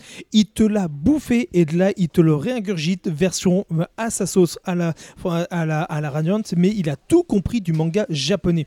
Les codes, l'écriture, l'ambiance, la mise en scène, les personnages, le, design, tout, il a tout compris là-dessus. Et il y met avec sa culture de tout ce qui peut être d'heroic fantasy, mais à la jeu de plateau, les, les sorcières, les pouvoirs, les artefacts et compagnie, la création d'un monde un peu, si vous vous rappelez de Chasseurs de, Dragons, où euh, les mondes sont sur, des nuages, où ils savent se déplacer, et ben c'est la même chose. Bioshock Infinite. Ah ouais, ouais, pas mal aussi. Hein, très belle référence. Et euh, bah, c'est ça. euh, vous prenez tout ça et euh, c'est dans ce côté avec le côté japonisant derrière. Mais le truc, c'est qu'il il- il le maîtrise. Il le maîtrise avec de l'humour. Alors effectivement, il faut savoir que euh, est-ce que je raconte ce qui se passe pour l'œuvre au Japon ou pas? Oui, allez, je continue. Donc l'œuvre, justement, il a, il a tellement bien maîtrisé ses codes, il a tellement bien maîtrisé son ambiance qu'il a été édité au Japon. Il faut savoir que c'est rare, extrêmement rare qu'un manga euh, français soit édité au Japon. Et ben là, Tony Valente, il a réussi. Il l'a fait, il l'a présenté, il est, au Japon, il est distribué. Et euh, ben, il a bien vendu. Ça n'a pas été euh, un, un Naruto Oblige ou Fairy et compagnie. Non. Mais il a non seulement été vendu, il a même été épuisé au Japon. Donc c'est la preuve que ça a été quand même intéressant pour les gens. Deuxième chose, il vient d'avoir son animé. Le mec, il va avoir son manga en animé au Japon. Et en plus, fait parler japonais. Et non pas par un studio euh, euh, français euh, qui. Alors, il y a plein de rageux, plein, plein, plein qui disent Ah, Pourquoi il n'est pas fait en France? Je suis désolé, euh, c'est un français. Alors, non, déjà, un, Bah, pour que ce soit bien déjà. Et déjà, c'est japonais et c'est pour que ça soit bien. Et alors, quel, c'est- quel est le studio qui le fait? C'est la NHK. La NHK. Et NHK, c'est pas un petit, c'est pas les petits joueurs. Qu'est-ce qu'ils ont fait la NHK Ah, on est dans l'élite là. Voilà, ils ont fait l'élite de l'élite des mangas en animé. Ils ont fait des trucs extraordinaires. Donc oui, ils le méritent. Et en plus, tu te dis quand même que c'est la NHK qui est derrière et qui veut te faire le manga animé Radiant. Donc putain, mais c'est la consécration, les gars. Au lieu de râler à dire non, pourquoi c'est pas fait en France Euh, Ça devrait être fait en France. Oui, je sais, je pourrais même faire. Euh, je pourrais vous faire Kevin, mais je le ferai pas, le- la, la voix du, du Kevin de 15 ans. Euh, bah c'est ça, c'est... pourquoi c'est pas fait en France? Pourquoi c'est pas sorti en France? Je comprends pas. Euh. Voilà, bah Kevin, Ah, non. hein, de- le passage vieux con qui se fout de la gueule des jeunes. Ça c'est fait, on va perdre tous les jeunes euh, là-dessus. Sachant que nous, à notre époque, on n'était pas comme ça. Ouais, c'est ça. On se moquait pas des, des- des vieux, hein. On avait le respect des vieux. Donc euh, non, non, c'est pour ça que sur le coup, on, on se dit quand même c'est une consécration. Il faut savoir que tous les mangas français se sont fait mais rouler dessus par la plupart des gens en disant c'est de la merde, c'est français, c'est mal fait, c'est mal va commencer réalisé. par moi, Voilà, qui critique aussi bien le dessin, que l'histoire, que la construction, que la mise en à place. part que la mes cases. voilà. Et Mekas qui est très très bon, je, je suis d'accord que Mekas et Radiant sont pour moi les, parmi les deux meilleurs. Euh, euh, Guillaume Lapère euh, prépare un projet des enfants, quand vous saurez ce qu'il fait, Ouais. c'est tout simplement City Hall. Alors, il a fait City Hall. Il a fait ensuite Bookers. Il est parti de chez Bookers, que, euh, Bo- Booksters. Il est parti, donc, euh, parce qu'effectivement, il avait d'autres projets. Et euh, après, il y a des choses. euh, mm, voilà, c'est la cuisine interne. Et il a décidé de faire un autre Ça projet. le cramé. Et là, là, je suis désolé, je suis obligé de parler aussi un peu de Guillaume. Guillaume est en train de faire un projet et pour donner un quel genre d'idée qu'il a fait, justement, non, non, je reste sur le projet. Il faut savoir que donc Tony Valente pour Radiant, il est parti au Japon, il a été distribué au Japon. Là, c'est Guillaume, il est parti au Japon. Donc voilà, je vous souhaite de suivre ces deux auteurs-là, Tony Valente et Guillaume Lapère. Ces deux gars-là sont incroyables et Guillaume Lapère, c'est un, c'est un, c'est un très bon copain, c'est un bon ami que j'aime beaucoup avec sa femme Elsa. Ils sont vraiment ces, ces gens sont des talentueux euh, dessinateurs de manga, de BD. Ils ont de dessinateurs, de coloristes. Ils ont un talent incroyable ces deux-là. Ils sont, ils Il n'y ont en a pas deux des panel. Ouais, et- ouais, si, si, ils sont deux dans la paire. Hein. euh, hey, la paire, il n'y en a pas deux. Et ben là, les deux là sont extraordinaires. Et avec Tony Valente et Renaud Lemaire sont parmi, pour moi, les meilleurs qui puissent exister, des plus connus, certes. Et bon, il y a aussi Shonen, il y a, il y Migen, il y en a plein, certes. Mais là, Guillaume et, et Tony ont réussi à faire quelque chose que peu de gens ont réussi à faire. Donc, je vous conseille de voir. Si vous êtes intéressé par Radiant, intéressez-vous aussi de, ce que fait aussi Sitio les autres. Donc, mais en tout cas, Radiant, très très bon. C'est un très bon manga dans sa construction. C'est un pur esprit One Piece, très euh, aventure, baston, pouvoir, personnage complètement déjanté, avec un héros où son cerveau est entre le calamar et la pierre. Donc c'est euh, c'est terrible, c'est drôle, c'est fun. Certes, on voit venir des choses à, à 10 km parce qu'effectivement, c'est dans les codes du shonen pur, mais justement, c'est tellement jouissif parce qu'il a, il a maîtrisé ça, il te le sort, et tu t'attends à ça, et tu as le plaisir d'avoir ce que tu t'attendais. Et c'est ça qui est fort. Et pour le peu qui te surprend, tu dis Ah ouais, quand même, putain. Et le mec, je suis désolé, le gars qui est en bandelette, bah, il est cool. Ensuite, Inès peut-être? Non? Ni- Nico, euh, Kino, pardon. Kino était il n'a pas eu ton doigt. Avec Kino. Ouais, euh, ouais, enfin bon, mais euh, je trouve euh, beaucoup beaucoup de qualité à ce manga. Mais un, un gros. un- Alors arrête-toi là. Ouais, pas, ouais, parce qu'en plus je vais être salaud, je vais parler du défaut qui me, parce que Qui est le même, qui, me plombe un peu l'histoire, mais euh, c'est euh, c'est très beau. Ouais, moi je trouve que c'est beau. C'est vraiment, il Oui, y a bah, du boulot. D'ailleurs, quand tu, ra- quand tu rapproches ça de mes cases, tout à fait, t'as bien raison, c'est le même style. Ouais, euh, ouais, même plus. En plus hein, ça va plus loin. euh, Il y a un gros savoir-faire, c'est généreux, euh, c'est, c'est, ça déboîte, Bon, arrête-toi là. c'est ultra C'est efficace. Ouais, c'est Non, pas tellement en fait. Mais, euh, De temps en temps, ils vont dans les airs, on prend un Voilà, petit coup de c'est frais. c'est généreux, mais justement, c'est le pendant de généreux, je pense, qui t'a. Ouais, voilà. qui t'a- Parce que le problème, c'est que c'est extrêmement, extrêmement, extrêmement bavard. C'est-à-dire que ça parle presque plus que Bakuman, c'est dire. C'est c'est dire que tu mets une heure et demie pour le lire quand même. Ouais, ouais, ouais, si c'est pas plus hein, quand même. Et le, le truc, Je suis désolé, mais un One Piece aujourd'hui, quand t'en prends un, t'en as pour une heure et demie, deux heures à en lire un. Donc euh, tu prends prendre temps. ouais, ouais, mais euh, je Moi, suis- je me suis arrêté au tome 11. Ouais, non, non, mais je suis d'accord. Moi, Bakuman, j'ai tout lu, mais je faisais le même reproche. Mais après, voilà, le sujet de fond m'intéressait vraiment. euh, évidemment, découvrir euh, le, le- le travail de l'édition au Japon, tout ça, ça m'intéressait. Euh, Il y a, du coup, voilà, c'est ça qui est malheureux, c'est qu'il y a un effort à faire pour le lire, alors que tout est bon. Et que ça part vraiment d'une bonne intention. C'est pas le- ce, ce défaut est pas. Enfin voilà, en, c'est en on- pourrait lui, on pourrait lui pardonner ce défaut s'il y avait même des moments où tu, tu soufflais. Par exemple, lors des combats. non- Le problème, c'est que les combats ne durent que quelques pages et que ça parle même pendant les combats en fait. Tu Et du coup- tu, donc tu souffles pas en fait. Euh, dans les mangas, je suis désolé, mais l'autre il fait son attaque qui doit durer une demi-seconde et le mec il attend de te sortir euh, le- un, un Hamlet en, intégral, donc je suis désolé. Je suis d'accord, mais là, ça fait, ça fait 4 pages ton combat, 5 pages, tu vois, ça, ça dure pas assez longtemps. Ça dure pas assez longtemps. Pour, pour souffler. Non, Il y, a- il y a un rapport, c'est c'est pas, c'est pas moi qui le dis. Quand tu écris un scénario, tu as un rapport entre et- ce qui passe par l'écrit et ce qui passe par le visuel. Là, ça passe exclusivement par l'écrit, c'est pas possible, c'est pas possible.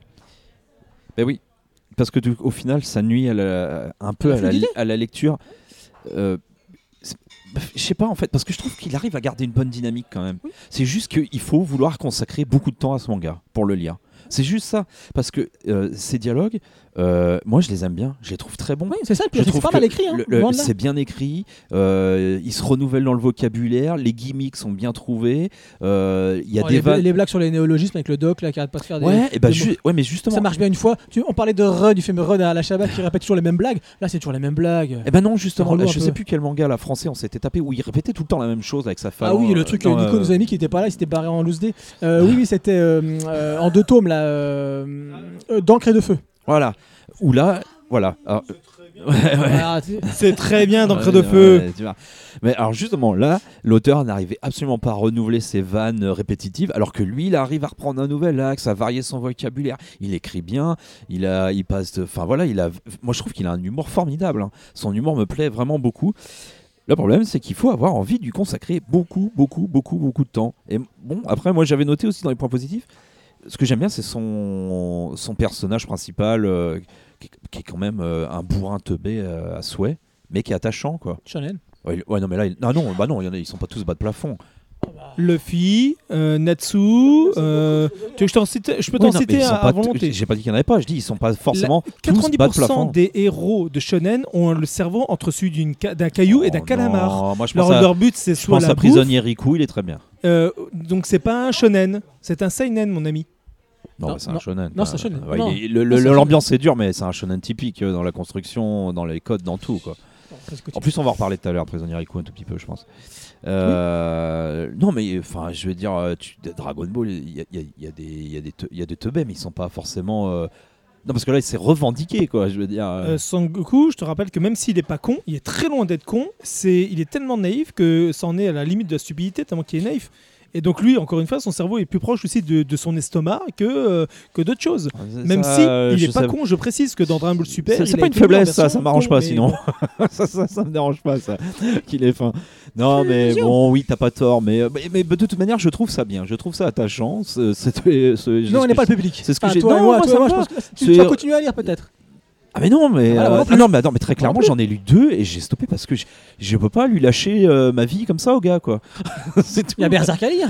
Ouais, ouais, Beck, mais ou de ce que tu veux, mais euh, voilà, je peux pas lui ouais, je c'est ça le pire, c'est que quand tu dis ça nuit, c'est pas fluide, mais moi je trouve que si, c'est fluide. C'est juste le fluide, il dure longtemps.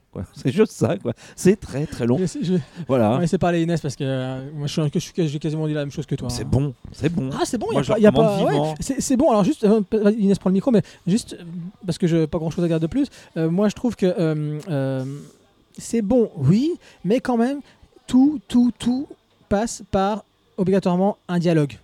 Tout, mais vraiment tout. Euh, description de l'univers. Pourtant, euh, au début, je me dis, ah super, il a évité l'écueil de la description de l'univers par les dialogues, etc. Et cours magistral. Bim Il, s'en moque, hein, il s'en moque, mais il le fait quand même. T'as le doc là qui commence à expliquer voilà le non, le- ouais, l'histoire du Bravely Ba- Quartet etc et hop c'est parti pour le cours magistral certes il s'en moque mais il le fait et il le refait encore après donc moi je trouve ça voilà dommage que tout encore une fois qu'un art euh, visuel passe euh, quasiment exclusivement tout ce que tu as raconté par euh, par de par de l'écrit quoi.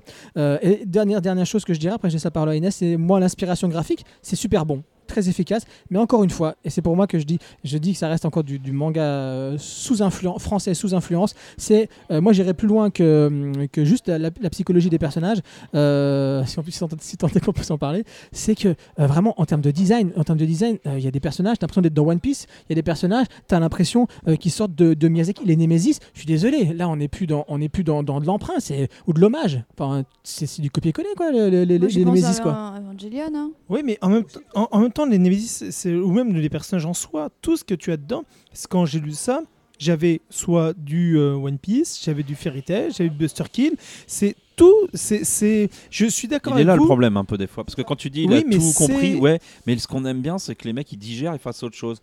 Mais Chaz, il propose pas quelque chose de super original, mais on voit pas tous les emprunts comme ça partout. Tout à fait. Donc là, c'est en fait, il l'a dans l'emprunt parce que c'est un pur shonen de dans, cet esprit-là. Donc c'est sa volonté. Je comprends qu'il ait fait ça et malheureusement, c'est dans son style. Lui, il a compris ça, il, le maîtrise, même s'il a, rien inventé, parce qu'il a tout copié de tous ces trucs-là. Je suis d'accord. Il a inventé deux trois trucs dedans qui sont à lui. Je l'accorde aussi. Mais euh, c'est du pur, pur, pur shonen qui était fait pour être un shonen méritant de faire tout ce qui est du shonen. C'est si on devait marquer un truc, si on devait à côté de shonen faire une définition, on te mettrait ça avec tous les points qu'on peut me ramener à du shonen. Inès? Bah, je suis tout à fait d'accord avec vous, mais vraiment. Alors, euh, pour avouer, je l'ai- j'ai lu jusqu'au tome 2, euh, début 3. Euh, tout le monde c'est- c'est- c'est- tu vois autour de la table franchement on n'a pas pu Ah non, mais moi quoi je, l'ai- moi je l'ai lu, euh, je l'ai lu tard, je l'ai lu hier. euh, J'avais oublié que vous aviez pas de goût, effectivement. c'est pas question de goût Eh c'est bah question voilà. de temps Putain, il est méchant, hein. T'as vu? Waouh. Non, tous les dégoûts sont dans la nature. Vous pouvez, vous pouvez ne pas aimer. je suis il doit d'accord. être en train de perdre à son jeu là parce qu'il est énervé. vas-y Inès vas-y Inès Comment t'as deviné fais un psychologue vas-y C'est un très bon manga, honnêtement. euh, C'est vrai, difficile à lire, donc ça nous gâche un peu. euh, Ça nous gâche un peu des fois le plaisir parce que euh, on sait que c'est un bon manga, on sait que ce qu'on lit c'est bien, c'est- en plus c'est bien dessiné, c'est bien découpé en plus de ça parce qu'il y a des mangas français, t'as l'impression, je sais pas, c'est pas, pas découpé comme il faut, c'est pas assez fluide, on comprend pas grand chose qui se passe à ce moment-là. Alors que là, bah pas du tout. Euh, ce que euh, il a vraiment en fait euh, disons quelque chose d'assez original mais en même temps un peu trop copier-coller sur euh, tout et n'importe quoi l'univers bah finalement on reprend des choses qu'on a déjà vues bah, les sorciers bon c'est un peu c'est un peu con à dire mais les sorciers ils utilisent des ils utilisent des baguettes ils utilisent euh, des balais euh, ils ont des pouvoirs magiques sur le coup là. On n'est pas non plus dans quelque chose de très original. Peut-être qu'on euh, moi j'aurais voulu vraiment j'aurais voulu peut-être qu'ils fassent jusqu'au bout dans l'originalité qui, euh, qui nous crée des nouveaux monstres, des, Ouais, qui là nous crée des nouvelles choses, des nouveaux de- objets. c'est un pot pourri un bon pot pourri qui sent bon. Voilà. Euh, sinon, moi j'ai beaucoup aimé bah, la, la trace française parce qu'on a des, on a des petites blagues euh, quand j'ai lu, j'étais en mode comment ils vont faire pour la traduction euh, Tu veux dire traduction du canadien au français? Non Toi, tu sors aussi. Tu, tu vas à Kino. Euh, D'ailleurs, c'est euh, les blagues que tu parlais dedans, c'est justement ce qui a fait qu'au Japon, on, s'est dit justement que c'était français. Parce qu'il y a plein de blagues qui sont dedans, même des certaines choses salaces que les Japonais disaient voilà, Oui, c'est oui. pour ça que ça, c'est français, que des trucs que nous, on n'aurait pas pu faire. Donc, euh, je ne sais plus, la, la blague ne me vient plus en tête, mais il y a eu- il y, a une de blagues qui sont dedans qui est les Japonais ont dit effectivement, on voit pourquoi c'est français, parce que nous, on n'aurait effectivement pas pu le mettre, c'est ou pas pour nous dans ce, dans ce style-là. Donc, pour eux, c'était un peu choquant. Donc c'est pour ça que sur le coup, c'est là où ils se sont rendus compte que c'était vraiment en français, que c'était pas du tout chez eux. C'est pour ça que j'ai bien aimé en fait les blagues parce que je me suis dit ah c'est c'est des blagues que euh, qu'en tant que française je comprends. Enfin c'était pas non plus des blagues hyper françaises mais il y avait des trucs euh, on voyait Xavier, pas c'est Xavier Dolan qui a écrit les blagues. on voyait pas dans les autres euh, mangas. Une femme qui comprend les blagues, et en plus elle est blonde, mon dieu D'accord, ok, là je vais me prendre... euh, de- de- je- je- Il n'y a pas de blonde ici. Vas-y, continue. Je suis rousse déjà. Merci. Tu n'as pas d'âme, donc tu es rousse, tu n'as pas d'âme. Comme d'habitude. Tu me la ressors tout le temps, Nico. Merci bien. Comme d'habitude De toute façon, moi aussi, tu sais, quand tu disais... euh, euh, J'aime... Euh, Les roues, qu'est-ce que c'est ça Ah, les roues? Ah oui, c'est vrai que c'est les je deux roues sont en face Il y a pas rousse Qu'est-ce en face de moi, passe, mon dieu Inès, continue. C'est le vent des Ce roues. podcast part en cacahuète. Vas-y. Euh, Elle sait même plus ce qu'elle voulait dire, la pauvre. Il est roux, le bonheur, il est roux. Ouais, j'avais jamais entendu ça, elle est pas mal. C'est pas de moi, c'est Hanouna. Vas-y, Inès, continue. Euh, On en est arrivé à citer du Hanouna. Dans le texte. Je, pars, je quitte, le podcast. Donc, euh, un peu, bah, du coup, le problème avec ces mangas, c'est que c'est vrai, il y a des pages, euh, il y a trop de blabla. euh. Des fois, j'aime bien le blabla, mais style un peu dans GTO, des fois, il y a quand même beaucoup de blabla, par exemple, dans GTO, mais là, je lis tout, j'aime vraiment beaucoup.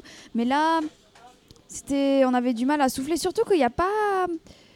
Il aurait pu mettre des scènes où, euh, par exemple, ils sont tout simplement devant un paysage et il y a du silence. Ça manque de silence, en fait, c'est ça. C'est exactement ce que je dis. On ne souffle pas. On ne souffle pas, exactement. Des fois, il faut juste se poser cinq minutes. euh, les personnages, ils réfléchissent sur la vie, enfin, ils regardent un paysage, c'est tout con, hein.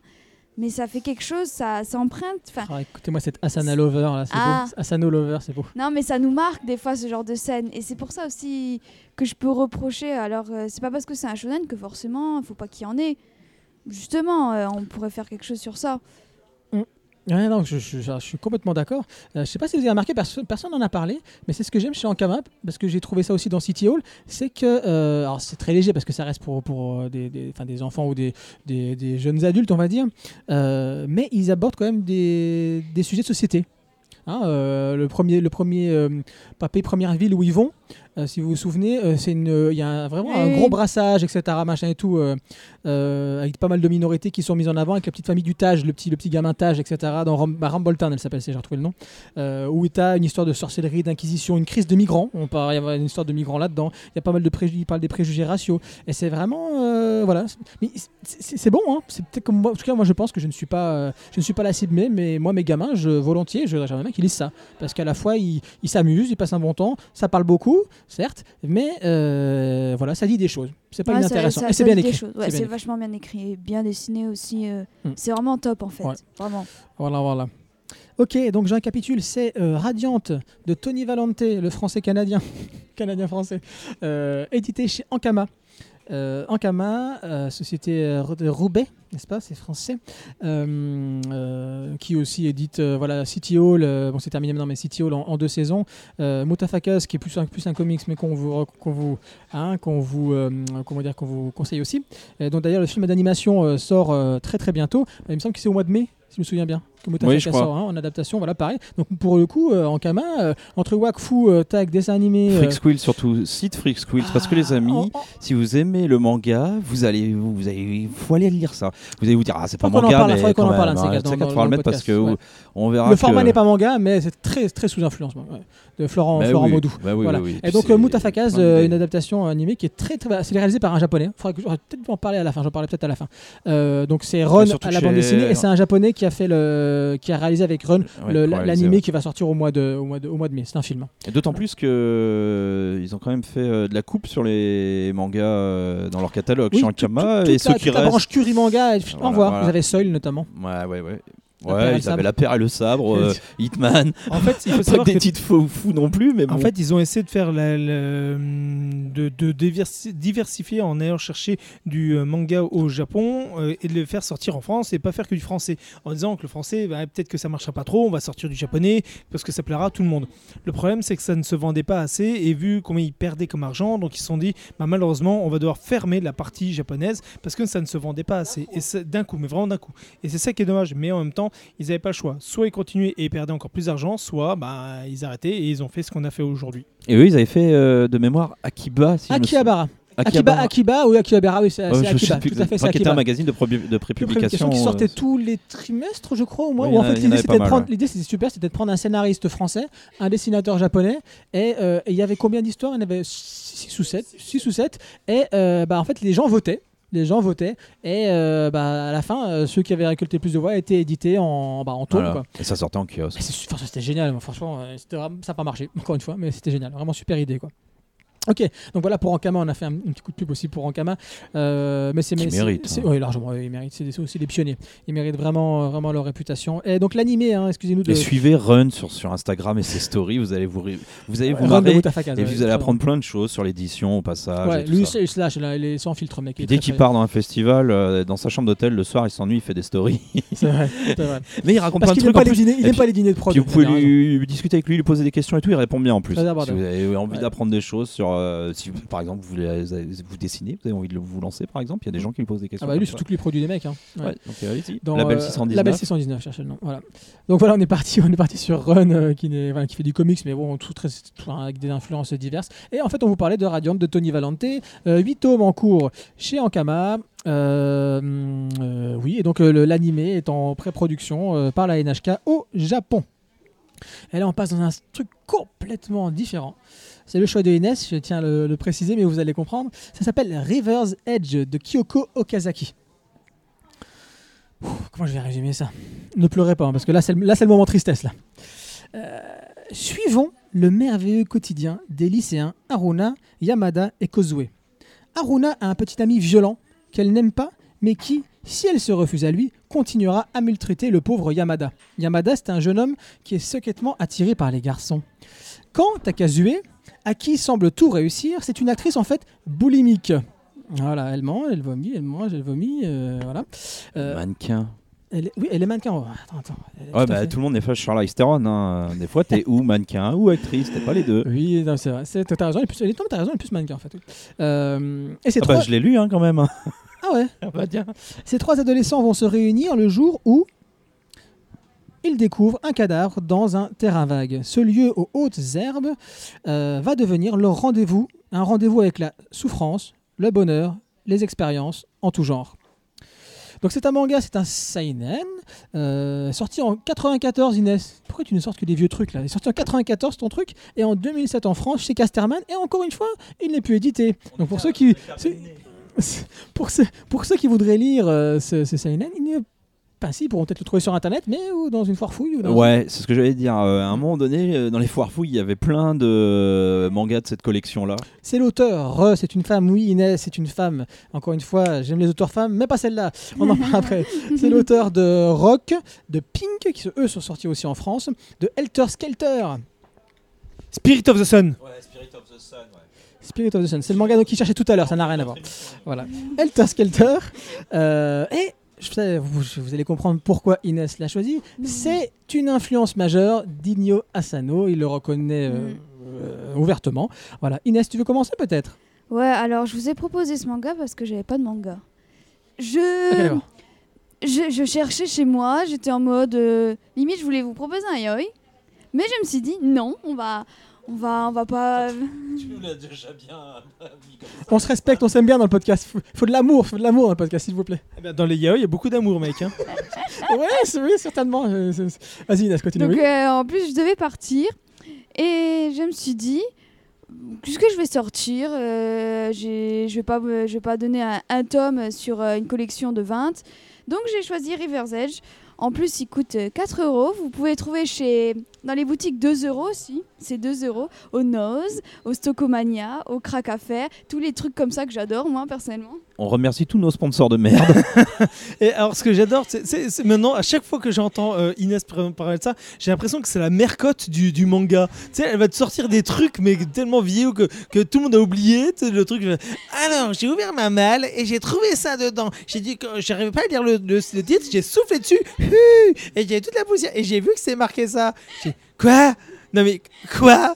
Où est-ce que tu nous as trouvé? Quoi? Voilà, c'est à peu près ça. Même moi, j'ai- dû faire un effort incroyable pour me souvenir de ce que ça parce que je l'ai lu en 94. Hein. J'avais 14 ans, hein, donc euh, je, je- De quoi, sûr? Mais oui, il est sorti en Ça, 2007. ça, il me fait encore mec, j'ai déjà tout lu, tout vu. Ah non, effectivement, ouais, non, non, je confonds. c'est- Mais l'auteur avait déjà sorti un autre truc qui était sorti avant, dans les années 90, chez Casterman. Ah, que c'est- euh, ça, je, sais, Oui, je oui, pense il a pas. sorti hein. d'autres trucs. Si, si, non, c'est pas son premier. Mais je pense, oui, je sais que c'est pas son premier, mais je pense pas qu'il l'a sorti en 94. Il a dû sortir dans les 2007, années je vous, 2000. vous écoutez pas quand je parle, arrêtez de jouer au jeu là. oui, mais il, 2007 par- il- en France. il parle des autres Non, mangas mais de l'écoute elle. pas lui. Vas-y, laisse continue, continue. Bon, J'écoute vraiment pas, il faut préciser. Donc, ouais, je vous ai proposé ce manga parce que euh, c'est assez spécial et on aime les choses spéciales.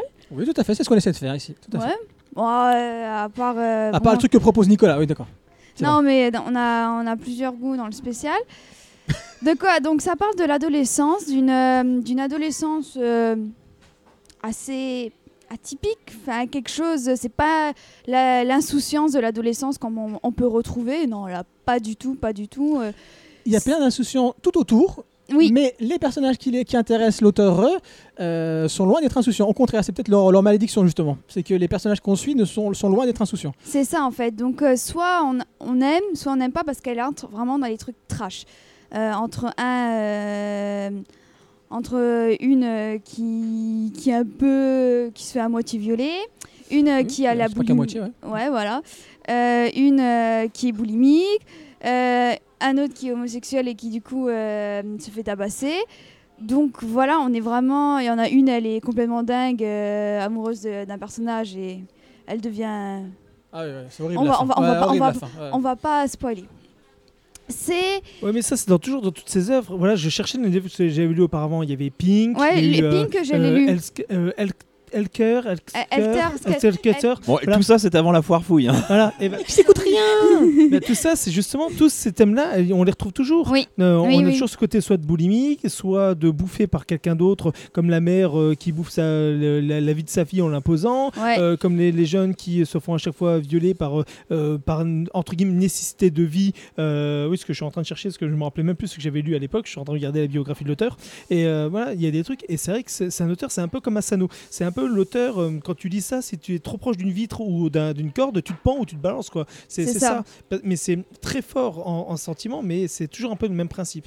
Mais euh, ouais, non, c'est très bien. Du coup, euh, c'est exactement ça. C'est soit on aime, soit on n'aime pas. Soit on adhère, soit on n'adhère pas. C'est, mais c'est euh, ce manga, je vous l'ai proposé parce que ça a vraiment son côté bah, original. Je pense à son époque. Maintenant, on peut quand même retrouver ce genre de manga, certes. Mais là, c'est vraiment, ça touche un peu rétro. Rien qu'au niveau des dessins, c'est. Les dessins aussi sont, ils sont spéciaux, une nouvelle fois. Euh, C'est très léger. c'est très, c'est très léger, ça- c'est un Peut-être peu peut-être brouillon. que, peut-être que pour les lecteurs de Shoujo ça passe parce qu'il n'y a pas de fond en fait. Il n'y a rien derrière, il n'y a, rien en- il y a pas de décor. D'habitude, le docteur Chojo, il trame. Oui, voilà, ils mettent des trames à la place. Là, il y a T'es rien. d'accord C'est le vide. Tu me non, il y a quand même du décor. C'est juste que elle, euh, elle détaille pas non plus à fond, c'est tout. C'est le style de l'auteur, excuse-moi, du pneu. Ah oui, c'est une auteure, c'est vrai. Du coup, euh, pour en revenir, peut-être que des fois ça manque de justesse. Moi, je sais ce que je reproche. Des fois, c'est un peu. Ça manque de justesse et ça, te, peu et ça- et ça te met les réflexions dans le visage. Et Euh, faut- bah, et c'est oui, comme et- Asano, les, les cases toutes noires ou toutes blanches, et il t'explique en gros ce que tu viens. En gros, les, limite les moralités que tu dois tirer de ce qui vient de se passer, ou alors tu fais tout un truc sur la jalousie, mais on l'a compris déjà. Pourquoi tu nous le remets encore, tu nous le réexpliques et tu nous mets dans la face là où. Asano te laisse imaginer, te laisse comprendre par toi-même parce qu'il fait confiance à, Oui, oui. à ses lecteurs. Là, c'est dans la rampe, dans la tronche. Là. J'aime pas trop ça. Mais euh, du coup, c'est euh, des fois elle, elle- elle balance trop à la gueule. Des fois, c'est trop. On se dit oh, c'est un peu exagéré. Là, c'est limite c'est euh, choquant pour être choquant. Et on se dit bon, est-ce qu'à l'adolescence c'était vraiment comme ça? Est-ce que certains ont vraiment vécu ça? Sûrement, parce que des fois, je pense. C'est misérabiliste, je trouve. Ah, Je si. dirais, je dirais, j'irais pas jusque là. La fille de la plage, je suis désolé d'Asano, c'est après dans, dans, dans ce même esprit. Voilà. Pour moi, les filles de la plage, c'est là où Asano, pour moi, il, a, il, a il allait trop, enfin, trop loin. Encore une fois, on ne dit pas que ça n'existe pas, ça. Bien évidemment que ça existe. Mais à un moment donné, quand on fait ton gagne-pain et que tu parles que de ça, c'est un peu. Moi, je trouve là. Pour moi, c'est pour moi, c'est racoleur. C'est misérabi- misérabiliste et racoleur. Moi, je suis désolé, Sony, euh, on a des trucs avec les gamins, c'est pas racoleur, on a tous les trucs et on comprend le mirabilisme, mais de manière plus intelligente et de manière plus euh, euh, naturelle, subtile que Ouais, ce voilà. que tu as dans Les filles de la plage. Où, euh, et, et j'a- j'aime bien cet auteur, parce qu'il y a- il y a le parson de, de- de choses très dures et autres, très intelligentes, très intéressantes, mais malheureusement, c'est toujours trop. Et Ouais. c'est ça que je, je regrette. C'est pour ça que ça n'a pas marché en France, parce que c'est trop. Au Japon encore, de, de l'autre côté, donc sur, sur cette petite île, cette péninsule, ils ont le, le- ils ont pas ce regard, parce que comme eux, ils sont assez fermés, ils ne parlent pas, c'est des choses qui peuvent leur parler et leur amener à réfléchir à. Chez nous, c'est des choses sur quoi on a une autre vision, et donc en France, ça, ça ne passe pas. Et c'est ça le problème. Surtout qu'il faut se dire, bon, euh, ça a été en fait la première à faire euh, ce genre de scène, euh, déjà en tant que femme. Donc, euh, de ce côté-là, euh, on peut, moi, Ah, je c'est trouve une on peut- pionnière, on peut, hein. applaudir. Ouais, c'est une pionnière. D'ailleurs, euh, pour la petite histoire, c'était euh, la sensei de Miyoko Ano, celle qui a écrit Chocolat et Vania, mais elle a écrit d'autres euh, mangas euh, moins shoujo, plus josei. Josei. un, c'est un podcast portugais. Maintenant, il fait du synthé ou pas? Mais ce qui est bien avec River's Edge, c'est qu'il y a des scènes, euh, bah, moi je trouve très poignantes. Euh, vraiment, euh, contrairement à Radiant, même si on peut pas comparer, mais il y a des scènes où on souffle en fait.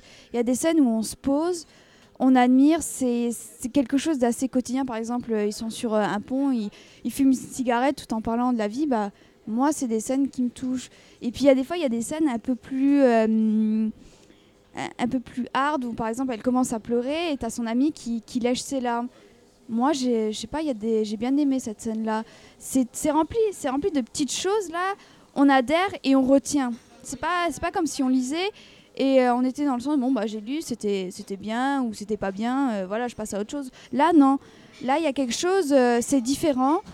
Ça nous plaît ça nous plaît pas certes mais y a, on peut pas reprocher qu'il y a, y a vraiment ce manga il est vraiment touchant sur certains points très choquant aussi Euh, les adolescents bah ils sont ils sont pas ils sont pas comme nous et pourtant on, les suit on les apprécie on comprend pourquoi ils font ça on comprend euh, pourquoi ils se retrouvent euh, tout devant un corps pourquoi ça, ça leur tient autant parce que c'est un peu ce qui les permet de, de sortir du quotidien de ce, ce côté-là même s'ils sortent beaucoup du quotidien avec pas mal de scènes. Mais voilà c'est vraiment un manga qui, euh, qui va loin qui, qui, euh, qui suit euh, qui va quand même loin. Je trouve qu'elle va jusqu'au bout de ses idées. Et c'est ça qui est bon c'est les scènes c'est quelque chose bah, d'atypique quelque chose on voit on voit pas ça partout. Et si vous avez aimé Inyo Asano vous pouvez aimer bah, Kyoko, les mangas de Kyoko Okazaki, mais c'est vrai que c'est moins subtil. Peut-être à, à cause de l'époque. Oui, non, après, c'est, Peut-être. après, c'est une pionnière. Je pense que euh, la force d'Ainyo Asano, c'est que euh, ce sont les mêmes sujets, hein, un peu, peu ou prou. Euh, sur la forme, on voit même qu'il a repris effectivement l'utilisation des cases toutes noires et des cases toutes blanches, où il écrit un petit peu des pensées, les pensées euh, en plus dans la focalisation interne de ses personnages. Donc ça, il a repris. Mais la force d'Asano, c'est que bon, déjà, il, dé- il dessine extrêmement bien. Euh, Il y a le côté, euh, nous en tant que petits Français qui aimons bien nous imaginer, le Japon, comme dit Kino, à travers euh, ce qu'ils nous laisse transparaître dans leur fiction, euh, Asano, bah, il te prend des photos partout du Japon, il retravaille après les décors, donc t'as- là, t'as- voilà, t'es au Japon avec Asano. Et donc ça c'est la première chose. Et la deuxième chose, c'est qu'avec Asano aussi, tu as cette folie que tu n'as pas ici. Oui. Les personnages sont complètement starvés, donc quand tu les vois faire des trucs de ouf, t'es pas, t'es pas, t'es pas étonné. Là, c'est vraiment ancré dans un, dans un, dans un un quotidien, on va dire.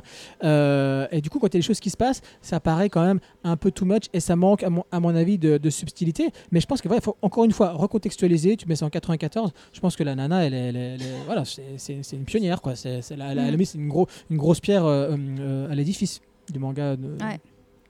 Manga, euh, enfin, on va pas dire tranche de vie. Et puis, voilà, la, chose que je trouve fort, euh, c'est euh, son récit choral, parce que quelque part, c'est un, ils sont pas tous à, à- divers bouts du monde, puis ils se retrouvent après, mais c'est quand même un récit choral, je trouve, parce qu'ils ils vivent chacun, et ça c'est intéressant. Il y a une histoire individuelle, ils ont chacun leur, histoire, et il y a effectivement l'histoire de ce corps qui va être trouvé.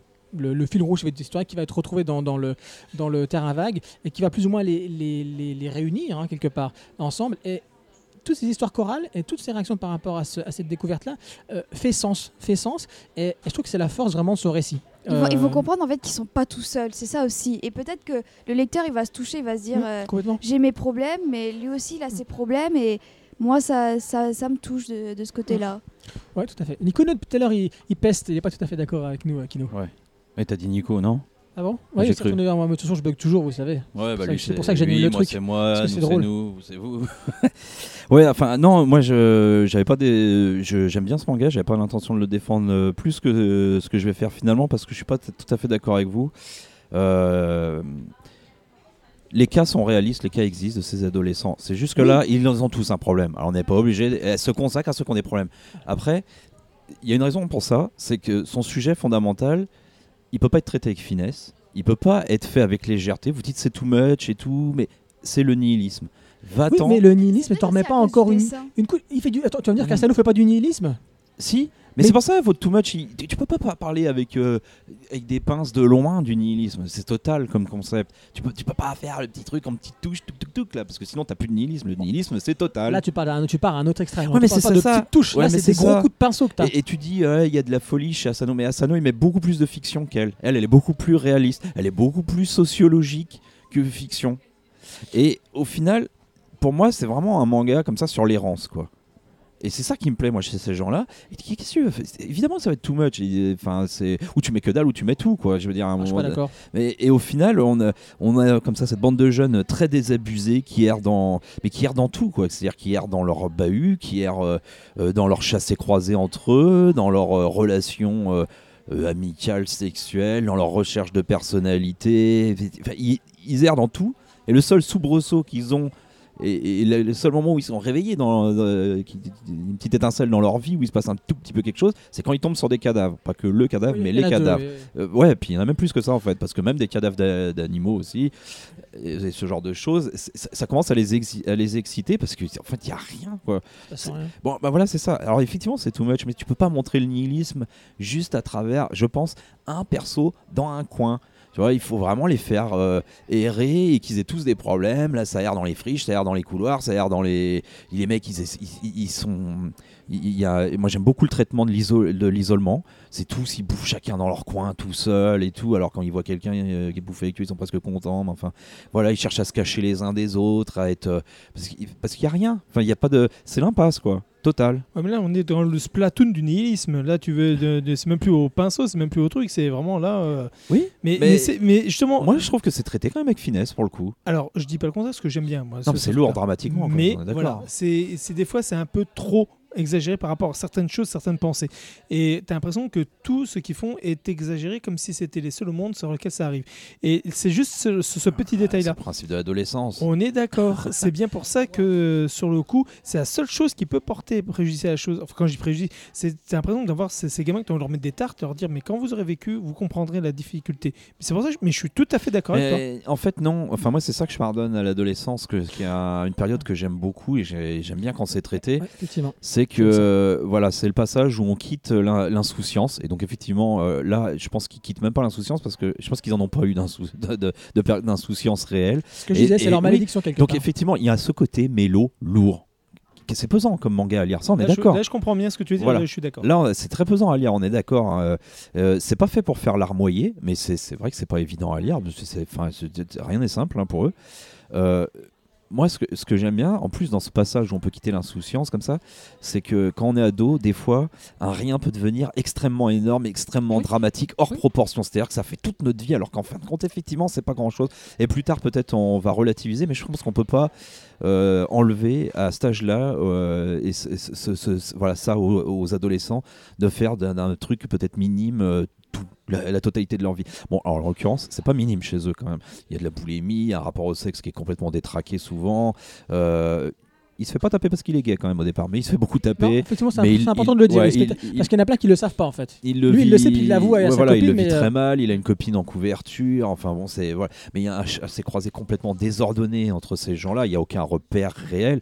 Donc du coup, une friche qui est, qui est censée être vraiment le truc euh, qui symbolise. euh, Que, Euh, qui, qui- que- voilà, qui symbolise tout, quoi, de la, la- de la vie telle qu'on nous la montre dans ce manga-là, euh, avec un cadavre au milieu, ça devient vraiment intéressant. Bon, alors après, par contre, les dessins, alors là, ça, on est plus sur de la franco-belge euh, dégueulasse. Moi, c'est moi, c'est vraiment, c'est ça qui me fait, qui me fait, qui m'ennuie vraiment, c'est les dessins parce que pour moi, j'ai pas l'impression, c'est typiquement le genre de dessin où je- j'ai pas l'impression de voir quelqu'un qui a un style de dessin qui me plaît pas. J'ai l'impression de voir quelqu'un qui a pas de style de dessin, qui sait pas franchement dessiner. C'est dommage parce que franchement, si on avait des ambiances, des décors, des expressions de visage, si les gens pouvaient remettre un peu mieux tous les personnages les uns Ah, entre les autres par moment. Pour moi, ça, à un moment donné, Ah ouais, quand ça, le dessin commence à nuire à la narration, c'est-à-dire que tu sais plus qui est qui. qui est qui là, perdu. Je finis vite fait parce que juste pour dire, euh, oui, voilà, on est dans un manga de auteuriste, d'auteur, enfin au- au- auteur même au- dans le bon sens du sens terme. euh, franco-français. Voilà, et euh, moi ça, ça me va, moi ça me plaît bien. euh, Moi aussi, d'habitude. les, les ponts avec Asano, ils sont là, mais euh, la différence, c'est qu'effectivement, il y a moins de fiction que chez Asano pour moi. Il y a plus de réalisme. On est beaucoup. Pour le public franco-belge, c'est c'est la, la- la cible en fait, ce manga-là, dans le sens où en, en- en France, on travaille beaucoup plus les personnages avec de la sociologie qu'avec de la psychologie. Là, on est bien avec ça, quoi. Mhm. Enfin, en plus, Inès- euh, pour, Inès, pour- elle voulait encore, d'habitude, je critique un peu ça, mais j'aime bien. Et euh, Ah, qui n'a pas fini. ouais, juste quoi. C'est vraiment dommage le dessin parce que le dessin, il véhicule pas les, il véhicule pas assez les émotions. Voilà. Inès, vite fait, ouais, tu voulais Je dire tenais juste à dire peut-être que on a cet avis sur euh, ce manga-là. euh, dans le sens, euh, c'est peut-être trop gros à cause des dessins. Je pense que ça influence beaucoup les dessins. Mais je pense que si les dessins ils avaient été peut-être été plus fins, ça aurait peut-être beaucoup changé à notre vision du manga. Honnêtement, moi je pense que les dessins, c'est un peu, ça a peut-être influencé et peut-être que le fait aussi à être trop de cul. Moi je pense. euh, Oh, oh, Inès, bah alors, qu'est-ce qui t'arrive Pourtant, je pensais que Oh tout ce que tu nous proposes d'habitude. Ouais, bah je vois ça. Oh bah attends, elle a des trucs sur moi, je peux avoir des visions sur elle aussi. non, non, mais même. euh, pff, c'est là, c'est un peu exagéré. C'est trop. Je pense il y, a- y a trop de fesses. C'est sûr que par rapport à ce que tu disais euh, juste avant, la limite de son dessin, c'est qu'elle peut pas faire passer plein de choses par le dessin. Donc beaucoup plus par les situations, pas forcément par le dialogue parce que ça tartine pas fait. à mort, mais les ça va. être- situations voilà, remplacent les, effectivement. Voilà, c'est- Les et, émotions, les, euh, les- les voix, euh, les voix euh, off, moi me plaisent beaucoup hein, quand même. Je sais que ouais, t'aimais les critiques. redondant. Moi, j'aime pas quand Ouais, je suis redondant. d'accord que c'est redondant, mais, euh, non, pas- mais bon, de manière générale, t'aimes pas les voix off et moi j'aime ça. C'est vrai, tout à fait. J'ai- J'aime pas les, j'aime pas les voix off dans les œuvres visuelles. Voilà, tout simplement. C'est- Ah, moi j'aime beaucoup. Regarde Kazuo Kamimura un peu. Il y a aussi des voix off. hein. Ouais, mais là, c'est de la poésie, ces trucs. Oh, c'est pas Attends, pareil. euh, ouais, c'est l'exception, c'est l'exception. ça Mais même Scorsese euh, dans le cinéma, dont je suis un grand grand fan, euh, moi, il me tue, les affranchis, il me tue. J'ai envie de dire de se taire au narrateur, quoi. Jamais, jamais. Ouais, bah oui, c'est bien. Bon, bref. surtout pas dans le polar, on surtout on pas n'a dans pas le temps- film on a- noir. on a- on n'a pas le temps de repartir sur autre chose. Vous avez- C'est bon, Inès tu... Ouais, c'est bon. Donc, c'est euh, River's Edge Et de Nico Kyo. Comment? Non, Nico, c'est bon, il a, il a, il a, il a participé. Kyoko, non, Kyoko Okazaki, de Kyoko Okazaki, euh, chez Casterman Saka. Et, chose, donc c'est un one-shot, hein, donc vous pouvez le retrouver effectivement en Farfouille, Nose, peut-être, on vous le souhaite, ou pas. Les Euh, c'est 2 euros à Nancy. Il y a des. Il y a des Kyoko Okazaki. Ok. mais puis maintenant, je suis, allée re- je suis retournée, il n'y en avait plus. Ah bah alors. J'étais très déçue. Et juste, le- peut-être vous n'êtes pas au courant, euh, le film Eh adapté sort euh, cette année. Et ce mois-ci au Japon même. Oui. Ah bon? Oui. Oui, bah Mais écoutez, tu euh, comprends j'ai pas avec regardé. autre chose? Ah non, non, non, River's Edge, euh, adapté de machin, sort euh, ce Ah ouais mois-ci au Japon. Regardez, 2018, euh, février 2018, c'est écrit sur l'affiche 2018 euh, 2, donc Mais euh, 2 euh, février. Il y avait déjà un de ces autres mangas, Alter Skater, qui était euh, Ah, adapté au cinéma. Ouais, ok, donc, À bah, ce qui voilà. paraît, il était bon. Oui, bah, je pense que ça se prête bien, ça, pour une adaptation euh, live, n'est-ce pas? Ça, même les Français devraient pouvoir le traiter. Oui, même si on s'en fout un peu de l'adolescence des fois en France quand même, mais bon. Les Français ont quand même adapté euh, Taniguchi. Hein. Oui, tout à fait. Oui, et comment il s'appelle Comment il s'appelle? Je suis en train de un quartier trop loin. Non, non. Boukrieff. Boukrieff a fait un Taniguchi pour Arte, là, il y a, y a Ah, pas moi, je longtemps. parle pas de ça, je parle de mais- Quartier lointain quartier lointain. Ah, ouais. je l'ai pas non. C'est curieux de voir ça. hein. Hum, bah, carrément. Je vous conseille, c'est pas désagréable comme film français. C'est le mec à chaque fois qui met l'adjectif français pour dire merdique. Non, mais je- j'exagère un peu, vous l'aurez compris. Mais c'est quand même curieux de voir euh, Taniguchi euh, Ah oui, dans un village français. Bon, les enfants, il nous reste encore deux Pascal, avec mangas. Pascal Grigori. Ok, j'adore. Euh, il reste euh, encore deux mangas, les enfants. Et on va passer tout de suite au Ouais. couvent des damnés de Minoru Takeyoshi. Les gens feraient tout pour se libérer d'un fardeau qui leur pèse, quelle que soit la valeur de celui-ci. Une mystérieuse vierge de fer balafré est retrouvée dans le lit du Rhin, sur laquelle il est gravé 1552 en mémoire au sang versé au partage des eaux. On se retrouve, flashback, on part en arrière, on se retrouve en 1542 avec la petite Ella qui vient de perdre son frère. Un tas de rumeurs tournent autour de cette petite qui serait source d'une malédiction et ses parents décident de l'abandonner. Elle est alors recueillie par Angelica, qui la retrouve dans une étable, euh, et cette dernière se voit à son tour condamnée pour, donc Angelica, pardon, se trouve condamnée elle aussi pour euh, sorcellerie et est brûlée sur euh, le bûcher. On, on parle un petit peu des personnages après, pourquoi Angelica a été brûlée, tout ça. Ella est donc considérée comme la... Oui, merci, c'est beau. euh, C'était le petit hommage. Ben oui, hommage. Euh, Ella donc est considérée comme une fille de sorcière et en, par, le- par conséquent envoyée dans l'étrange couvent du partage des eaux tenu par la charismatique, franchement, elle- euh, pour le coup, ce personnage, elle adore. hein. Comment, commanditaire du meurtre de sa mère, qui s'appelle Madame Edelgard. C'est la méchante, on n'a même pas envie de la détester. C'est ça, mais c'est là, là que ce manga est fort. hein. Euh, dès lors, Ella mettra tout en œuvre afin d'accomplir sa vengeance. Voilà. Donc en fait, en fait, en fait, on va suivre. hein, c'est quoi ce manga? C'est l'histoire d'une de la de la vengeance de la petite Ella, euh, de la vengeance de sa mère. Voilà. Et donc, bah, Nico, on va laisser Nico euh, en, en parler parce que c'est vrai que c'est lui qui, qui, qui était un grand, grand, un grand, grand fan. Bon, tu éviteras de ta petite tirade sur la religion parce que c'est pas ni le lieu ni le machin. Mais parle-nous, parle-nous vraiment de, de l'œuvre. Moi, je l'avais mis dans le manga euh, préféré de l'année dernière. Moi. Ah ouais, ça oui, le- Le depuis, non, mais ça, depuis le début, il est, il est resté fidèle. hein. Vas-y. Manga préféré de l'année dernière. Tu te rappelles, c'est toi qui avais ini- initié cette chronique d'ailleurs, pour le dernier euh, épisode de l'année dernière. Et j'avais mis le tome 1 de Courant des damnés. Oui, que j'étais pas là. Euh, effectivement. C'était le seul podcast où j'étais pas là, moi, comparé à d'autres. Alors, euh, très, très, très bon manga. Je vous le conseille incroyablement. Il est terminé au Japon en 6 tomes. On est au cinquième tome en France. Le prochain, ça sera fini. C'est oui, oui, oui. C'est si, si. C'est en 6 tomes. C'est terminé. Non, non, c'est fini en. Je te. Oh, j'avais pas vérifié ça, moi. C'est déception limite. Là, je chialais. Je quoi. l'ai appris euh, cette semaine. hein. Je l'ai appris cette semaine que c'était fini en 6 tomes. Et, euh, et le, triste. carrément en tristesse. ouais. hein. Et Ça a là, pas marché, là-bas Hmm, J'en sais rien, mais c'est c'est tout simplement grandiose. Bon, je ne vous ferai pas ma tirade sur la religion parce qu'on m'a demandé de pas le faire, mais hum, c'est en fait non. Je ne ferai qu'une partie de cette tirade en disant que c'est très intelligent en vous expliquant que euh, ce manga prend le, côté de la religion, de ce que nous on peut imaginer par rapport à ce qu'on a de, du côté euh, euh, divin par rapport à Dieu et autres, mais ce que on peut à cette époque s'en servir pour créer le miracle. Et c'est ça qui est fort, c'est très intelligent. C'est amené de manière euh, subtile dans la manière de manipuler le- les masses en te, montrant comment à l'époque on pouvait modifier les pensées en te faisant créer la peur ou le, la vision dans l'âme des gens entre guillemets. Et c'est ça qui est fort, aussi bien au niveau par rapport à la religion que par rapport à la peur dans les traitements, que dans la nourriture, que dans la vie de tous les jours. Et c'est ça qui est fort. Donc euh, oui, oui, je conseille vivement. Tu vérifieras, tu, regardes si je dis pas de conneries Mais euh, voilà, donc le, le, le- le extraordinaire. On va suivre l'histoire de cette jeune fille qui euh, va être complètement euh, pris pour une sorcière, pour une folle, pour euh, une dangereuse, parce qu'elle elle a juste, elle est juste partie sur un point de vue qui dès le début on va lui dire qu'elle est complètement est dangereuse, qu'elle va s'attaquer à l'homme vivant, qu'elle va se, qu'elle va bientôt tuer des, humains, et donc c'est pour ça que ses parents s'en débarrassent, mais elle veut juste protéger le cadavre de son frère qui est mort parce que leur famille ont plein de gosses et malheureusement il n'a pas pu être nourri assez donc il en est mort. Et le froid et compagnie et le protéger des rats qui bouffent qui boulottent son petit frère. Donc elle, elle crée des pièges pour tuer les rats. Et quand elle montre ça tout content à ses parents pour montrer qu'elle a protégé son, son frangin. Les, les autres pensent qu'elle est folle et qu'elle est euh, hyper dangereuse. Et t'as envie de dire mais non c'est juste que euh, c'est vos idées qui amènent à. Elle elle avait juste pour principe de sauver. Et c'est ça qui est fort à l'époque, on pensait que tout ce qui était attrait à la guérison n'appartenait qu'à la, religion, qu'aux prêtres et autres. C'est pour ça que ça, la fameuse fille, par la suite, va se retrouver aussi traitée de sorcière, parce que c'était une guérisseuse. Et c'est toute cette vie et cette évolution de l'histoire avec un grand H. Quand on parle de... Ah si, si, si, si. Quand on tombe dedans, par exemple, moi je suis fan de la torture. Notre, notre archéco- notre archéologue euh, Oui, ici présent, Kindy Lanamon, euh, va vous en parler.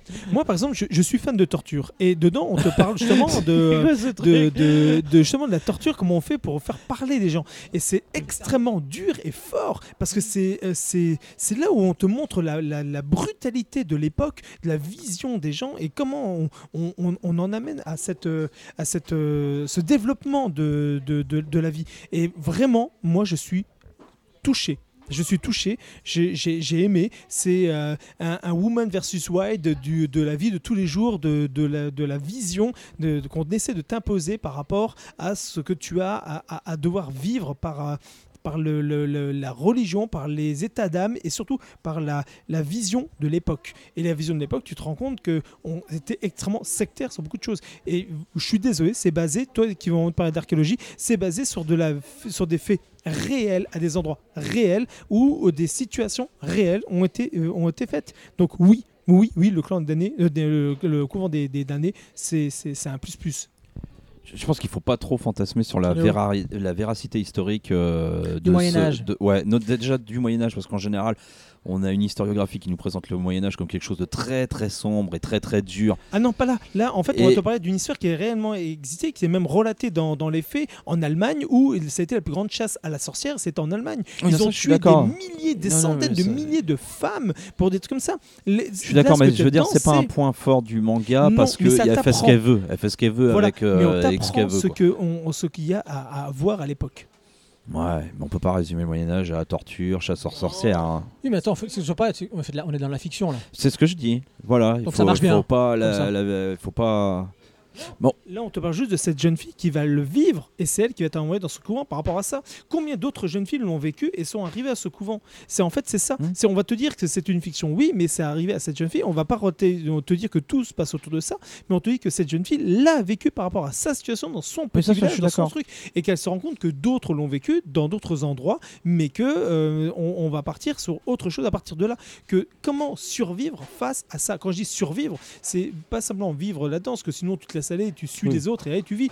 Mais elle, c'est survivre par rapport à son état d'âme et son état d'esprit et de, de ce qu'elle a en tête. Ah et et c'est ça. Et quand, à l'époque, il y en avait, mais comment tu les montres? Bah, tu les montres peu, parce qu'elles étaient peu. Et là, on tombe sur, on te montre ces personnages-là. Donc, on ça paraît exagéré, mais on te dit que c'est cette jeune fille par rapport aux, aux milliers que sont autour de centaines que tu vas voir. Et ben, c'est la seule.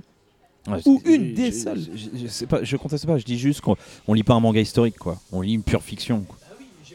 Oui, oui choses avec une histoire qui est un H Bon, vas-y, continue. Bon, moi j'aime bien. Bah, Enfin, euh, ma- ma- maintenant que je sais que ça finit en 6. Ah, je comprends pas parce que alors moi, Je- moi je je, me suis mitigé moi, j'ai parce pas, que j'ai là- pas lu le dernier, j'ai pas lu le 5 encore. Ah, j'ai Euh, je, vois, euh, je vois pas comment il peut se finir en 6. Non, mais il y a un comprends en fait le, le truc. Et t'as raison, j'ai vérifié, effectivement, c'est terminé. Bon, il y a une fin prématurée, je pense, à cette série euh, très clairement parce que il y a quand même ce fil rouge que tu as dit là qui part de notre époque Vatican. actuelle, C'est le Vatican. qui, qui part de notre époque.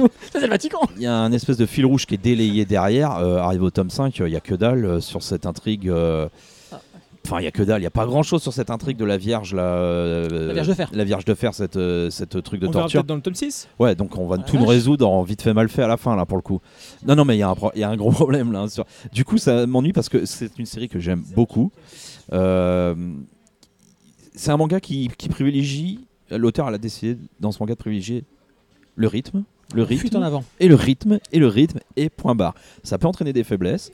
Euh, je suis capable, moi je suis tout à fait d'accord pour en dire et pour, euh, pour dire qu'effectivement il y a des faiblesses dans ce manga, mais ça, moi je m'en fous parce que ça va, ça, va, ça va à 100 à l'heure et on se fait embarquer dans les Moi, j'aurais pas aventures. grand chose à dire. Je peux juste, justement, tu parles des faiblesses, comme ça je te coupe deux secondes, je t'explique pour moi ce que sont les faiblesses, puis après je te laisse enchaîner parce que voilà, après Ouais, le reste. euh, On, on- on pense pareil, je pense. Ouais, voilà. En fait, je pense que euh, c'est la construction récurrente qu'il y a dans, dans chacun de ces tomes avec la résolution. Elle fonctionne par une enquête, un nouveau truc et la résolution. Et souvent, la résolution, Et c'est la répétition de ça qui est un peu dommage, parce qu'en fait, tu te rends compte qu'elle fait ça. Il y a une, et. Ouais, la elle a un problème, euh, elle cherche une, comment le passer, elle trouve la solution, et elle se rend compte qu'il y a un autre problème, et comment trouver ce truc et avancer. C'est pour moi le seul petit bémol, mais en soi, l'avantage, c'est que c'est comment amener à, à ce problème, c'est comment tu le découvres et ce qu'il y a derrière. Et c'est ça que j'aime. Mais mis à part ça, sa construction m'agace un peu, mais j'aime quand même le, la manière qu'elle le, euh, qu'elle le met en place, même si c'est le, le, c'est le- la, la méthode n'est pas bonne, mais la résolution on, on l'est en soi. tu vois, par exemple, la dernière fois, tu nous as fait toute- quand on a fait une analyse très profonde de Hadjin dans je sais plus quel épisode, euh, tu parlais de délai de paiement.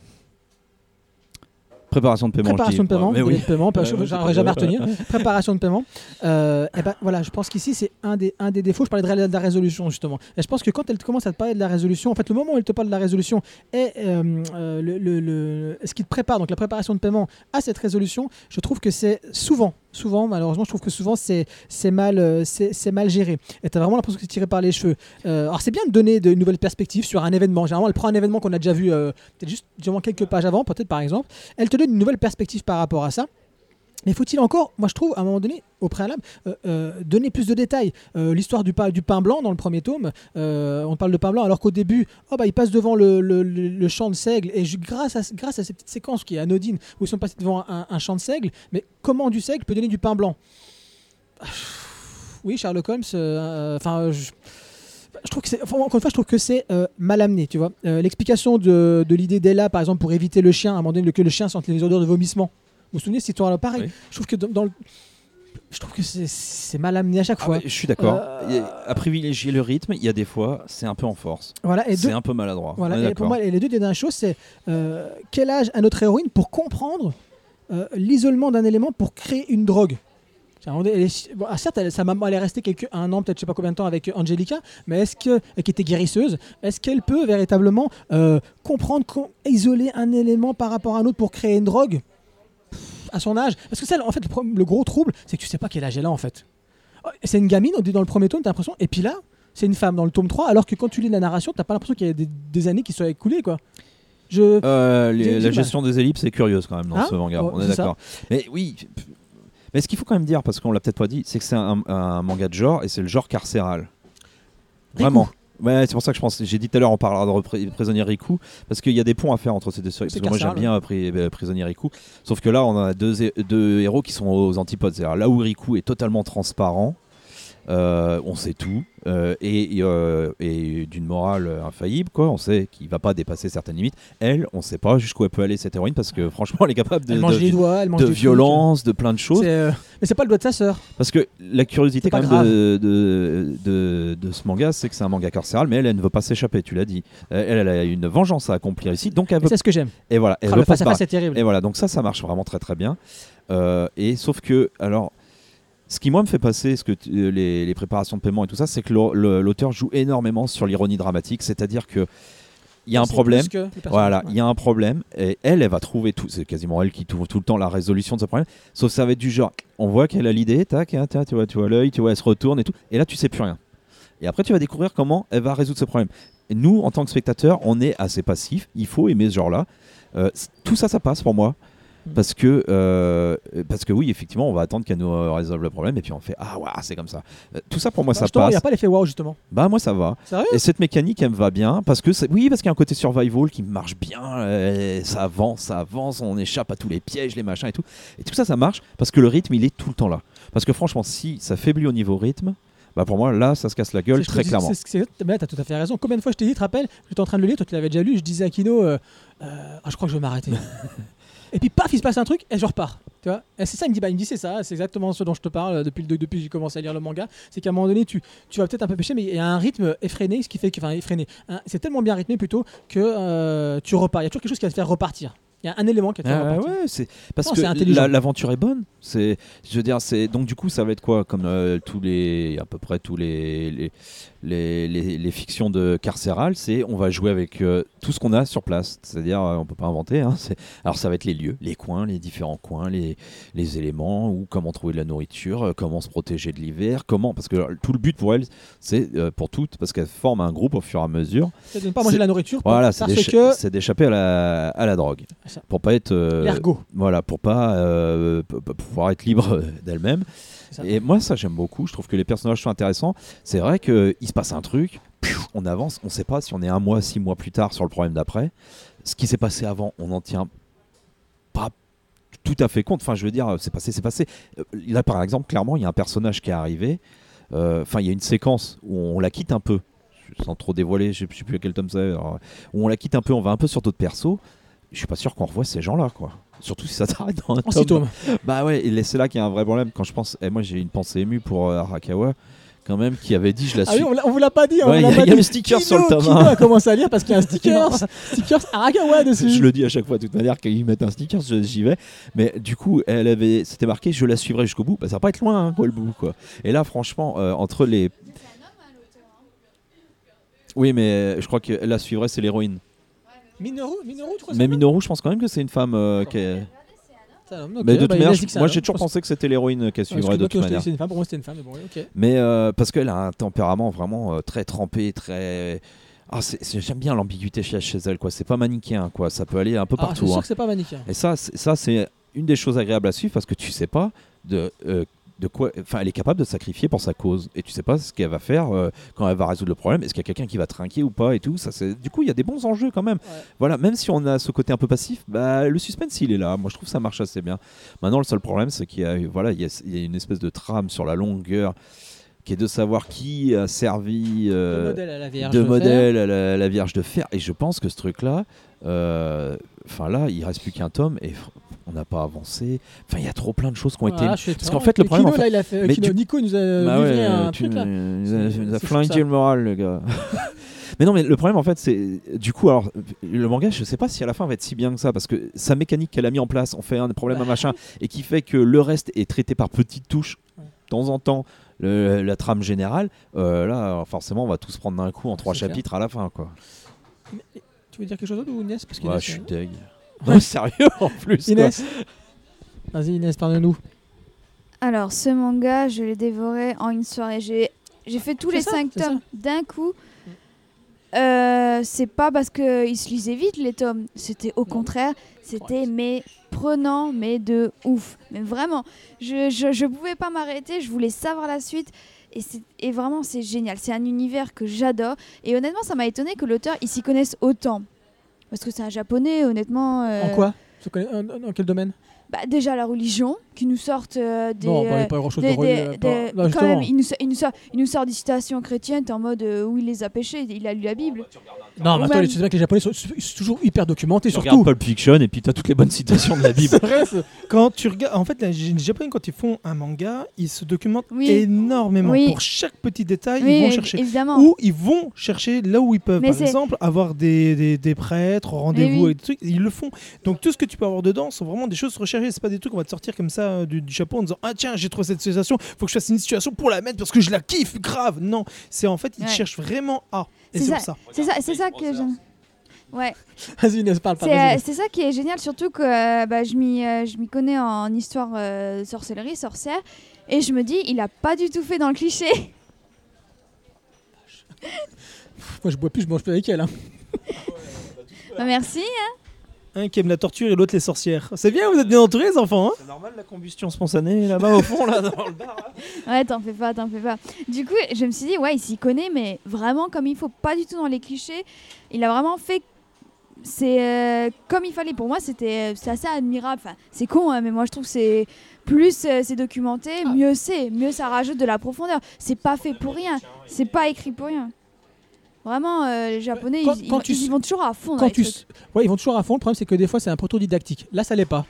Sauf les... alors, sauf les petites cases de temps en temps. Moi, ce qui m'a fait tilter, c'est à un moment donné l'histoire de dans 400 ans, ça va devenir du LSD.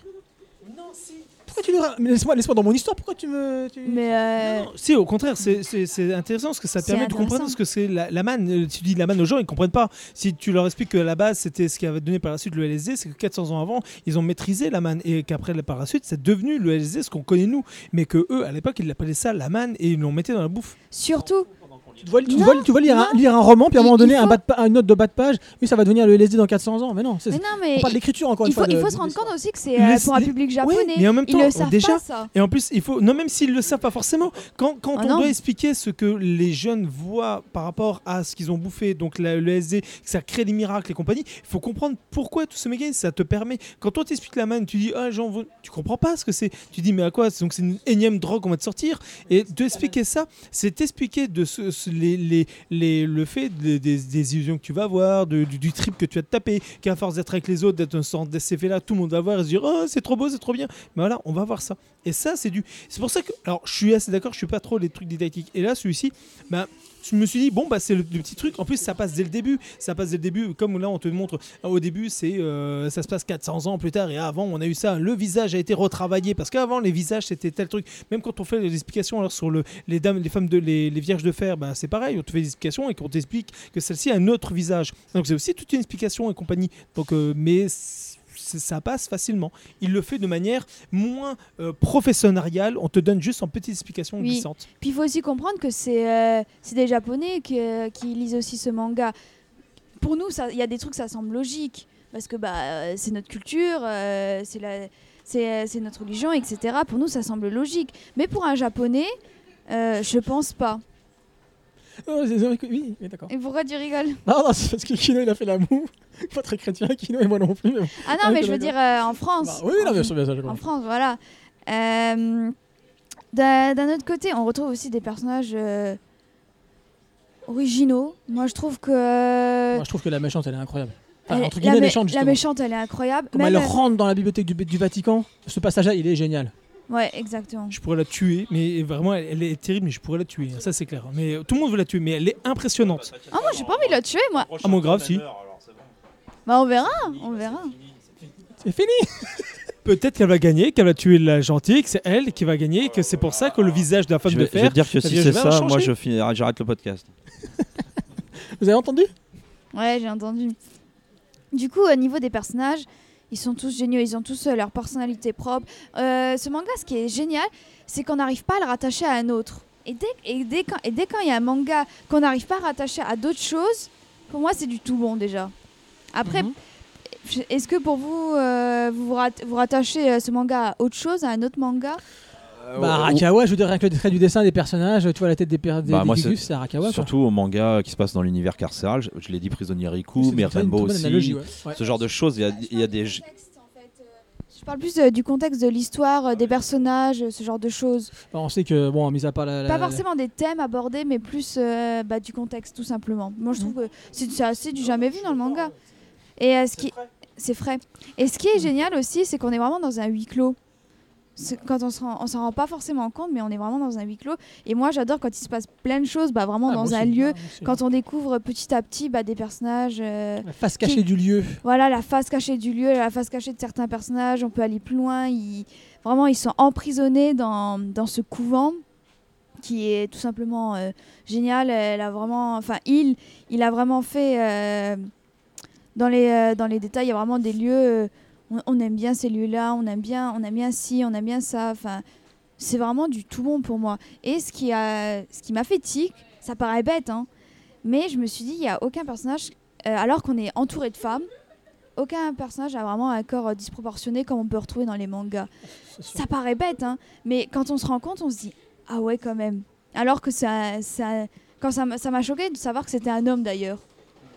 Cet auteur est nul, il n'a pas trouvé le moyen de soulever les soutanes pour qu'on voit des culottes. non, je dis ça en rigolant évidemment, hein. c'est ironique, mais oui, t'as raison. C'est euh, quand on se rend compte, on est en mode ouais quand même. euh, il a pas fait, il a pas fait dans le cliché. Il va, il va, il va- Pas, pas sur, C'est sérieux, pas sur ouais. le côté, oui, pas sur les femmes. Oui, effectivement. pas sur les femmes. Alors que c'est, on est que entouré de femmes. euh, plus euh, limite, euh, ils sont, C'est que ça. ils sont entourés de femmes dans un lieu précis. euh, voilà quoi. En général, dans les mangas, ça peut partir un peu en vrille, mais là, euh, pas du tout. Après, c'est pas le propos, mais rien qu'au niveau du physique, il aurait pu faire, euh, il aurait pu faire dans le cliché, grosse poitrine, grosse ci, grosse ça. Enfin voilà Oh, quoi. Mm. Là, pas du tout. On a vraiment euh, des personnages euh, tous hétérogènes. euh, on s'attache à tel personnage à ce moment-là, puis ensuite à l'autre. c'est vraiment, c'est vraiment intéressant. Moi, j'aime bien. vraiment, les personnages, ils sont très travaillés. Vraiment. Et pourtant, il y en a beaucoup, hein, mine de rien. C'est ça. Et c'est pour ça encore que je me demande comment il va finir en 6 tomes. Ouais, moi aussi. Il y a tellement d'éléments qui te disent, mais comment, comment il en arrive à 6 tomes quoi. Et euh, pour revenir euh, au niveau du dessin, euh, c'est cinglant en fait, j'ai l'impression. Enfin, moi j'aime bien parce que il y a ce type de dessin. Peut-être qu'on n'aime pas forcément, mais il a vraiment le don de faire des- de dessiner des expressions, mais vraiment précises et qui vont, qui vont très bien avec son style. Et c'est ça qui est, qui est génial de ce côté-là, vraiment. Ils ont des gros gros yeux hein, ici. hein. Pour, ceux qui, Ah pour oui. ceux qui disent que dans les mangas ils ont des gros yeux, ils ont vraiment des gros gros yeux. Ouais, ils, ils ont des, Et puis pas des gros seins non plus. voilà, Ah, les gros yeux dans la franco-belge, oui, bah oui, après c'est des. des- ouais. totalement. Du coup, euh, j'ai vraiment hâte de, de Il y a connaître la la suite, suite. la fin? Tu peux dire la fin. La même. fin, la fin, tristement, Triste fin. vraiment. Mais Kino. je conseille à tous. Je rajoute un tout petit mot. Bah, lisez Prisonnier Riku, il y a déjà 25 tomes de sortie. Chez Kata, c'est bien, ça, relance- ça relancera pas, ça. le- Je sais pas combien il y en a derrière au Japon, mais il y en a beaucoup. hein, parce s- ouais, ils sont à plus de 30, 31 hein, au c'est ça 31. Ouais, voilà. Mais euh, non. Ouais. Et on en parlera un de ces quatre de Prisonnier Riku. On euh, essaiera, on essaiera. parce que les persos euh, secondaires sont super Ah, vache. forts. Ouais, dans c'est ce que Prisonnier j'adore, Riku, c'est ce que peut-être j'adore. plus que là encore même. Tout à fait. Ils ont moins de, de passifs. Sont plus euh, caricaturaux, stylés et tout ça, mais sont très bons. Encore que moins de passifs. Ok, que. mes amis. Donc, c'était le couvent des damnés de Minoru Takeyoshi. 5 tomes en cours euh, chez Glénat. C'est un seinen. Et ça se termine bah, dans quelques mois, dans pas longtemps. hein. Le tome 6 va, euh, va venir clôturer l'histoire de la petite Ella. Je viens de pleurer une larme de sang. quoi. Eh oui. Et on termine avec l'atelier des sorciers de Kamome Shirahama, qui est une exclusivité parce que c'est pas encore sorti, ça sort pas avant le mois de mars, je me souviens bien. Euh, donc, un sort, ça ne se lance pas, ça se dessine. Un peu d'encre magique, une baguette et une feuille. Pourquoi faire? Dessiner, bien sûr. Car oui, un sort, ça ne se lance pas, ça se dessine. Et ce que la petite Coco va découvrir à ses dépens. Euh, pardon. Et c'est ce que va découvrir la petite Coco à ses dépens, car à sa première utilisation, elle transforme sa pauvre mère en statue de pierre. C'est alors que sa quête commence, accompagnée de Kifray, le sorcier, afin de conjurer le sort jeté à sa mère. C'est un une auteure apparemment euh, très connue pour ses illustrations à la base. Elle a même illustré pour Marvel et DC, attention, hein, internationale cette, euh, cette, cette demoiselle. Donc encore une fois une auteure. Euh, et euh, bah écoute, encore une fois, je pense que qu'est-ce qui veut commencer? Je pense qu'on va peut-être laisser passer euh, euh, bah, parler euh, Nico. C'est toi hein, qui nous en parle depuis euh, deux mois. C'est le manga de l'année. C'est, c'est- voilà, c'est un des mangas de l'année. Il en parle Il y a trois années en une. Voilà, vas-y Nico. 5, 6. Alors, je, le- je dis souvent, je, je vous trouve toujours les, 2, 3, 4 mangas de l'année et généralement à 90%, j'ai juste. Oui, oui. Et là, je le dis, je le crie haut et fort, je vous le mets, mais devant votre nez, je vous oblige à le lire. L'atelier des sorciers, c'est une bombe atomique. C'est extraordinaire, c'est tout simplement magnifique. Les dessins, l'ambiance, l'histoire, l'écriture, c'est pour l'instant. Alors, comment dire ça? Si je devais vous caricaturer ça, je vous dirais, c'est comme si Ghibli avait écrit Harry Potter. Ah ben, ça vous donnerait à peu près ça. C'est dans un univers très, euh, ben justement, Ghibli, Miyazaki-esque, surtout Miya- Miyazaki-esque, et avec le côté magie, mais à la, style les contes de terre-mère. Vous prenez tout ça en compte, vous les mélangez et vous avez ça. Vous avez des arabesques, vous avez des dessins magnifiques, vous avez une ambiance de magie incroyable, une innocence mise en avant. Vous avez, mais c'est grandiose, c'est bien fait. L'idée, l'image, l'am- l'ambiance, le principe même est très intelligent. Moi, je suis tombé littéralement amoureux. J'ai lu, le- j'ai eu le premier l'épreuve corrigée entre les mains. Il y, a, deux mois, je me suis dit, mais c'est- quoi ce truc? Je l'ai lu, je, me- suis dit, mais c'est pas possible. Quand je l'ai terminé, je me suis dit, il faut la suite. Et là, là, ils vont nous sortir en plus avec une version collector, mais elle est magnifique. Ils vont sortir vraiment quelque chose de, de- de superbe. C'est quoi la, la version collector? Il y a quoi? Alors, la version collector, déjà, elle sera plus épaisse. Il y aura un petit livret avec, donc euh, rajouté. Et en plus, le livre, la jaquette sera euh, une ambiance très livre, grimoire ancien Ok, et je autres. vois. Ça fait superbe. Beau, ça, ça. fait vraiment, vraiment superbe. Euh, je, je, je, je, je, je saoule mes collègues et mes amis du podcast à le lire, à le prendre et à le découvrir parce que je, je me bats pour. Et vraiment, c'est quelque chose, je le mets vraiment beaucoup en avant. Et ça, c'est l'une des attentes de, des libraires aujourd'hui de, France, c'est celle-là. On est dans dans l'esprit de tout ce qui est euh, ancien Magnus Bride, L'Enfant et le Maudit, Les Enfants de la Baleine, euh, To Your Eternity. C'est c'est dans tous ces. de Doma et compagnie, c'est vraiment dans tous ces esprits-là, mais version entre ce que Harry Potter aurait pu être par rapport à du Ghibli. Donc. C'est intelligent de par l'approche, la mise en place, la profondeur et surtout les raisons.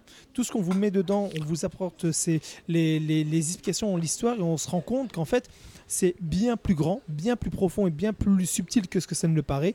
Et ça ne s'arrête quand vous finissez le tome 1, vous dites mais comment on peut... Jusqu'où vous allez aller. Et tu- on se rend compte très très vite que Ouais, jusqu'au tome 6, là, et puis voilà, quoi. voilà, mais le club, le clan des voilà, euh, ben, le couvent, hein, je- on t'aime. Mais là, vraiment, euh, je vous le dis, avec euh, euh, comment ça s'appelle, Promise, Never- Promise Neverland et le troisième, j'avais dit quoi J'avais dit Black j'avais Torch dit- un Bla- une Black Torch, ce sera vraiment les trois plus gros trucs de cette année. Et ça, c'est à lire impérativement.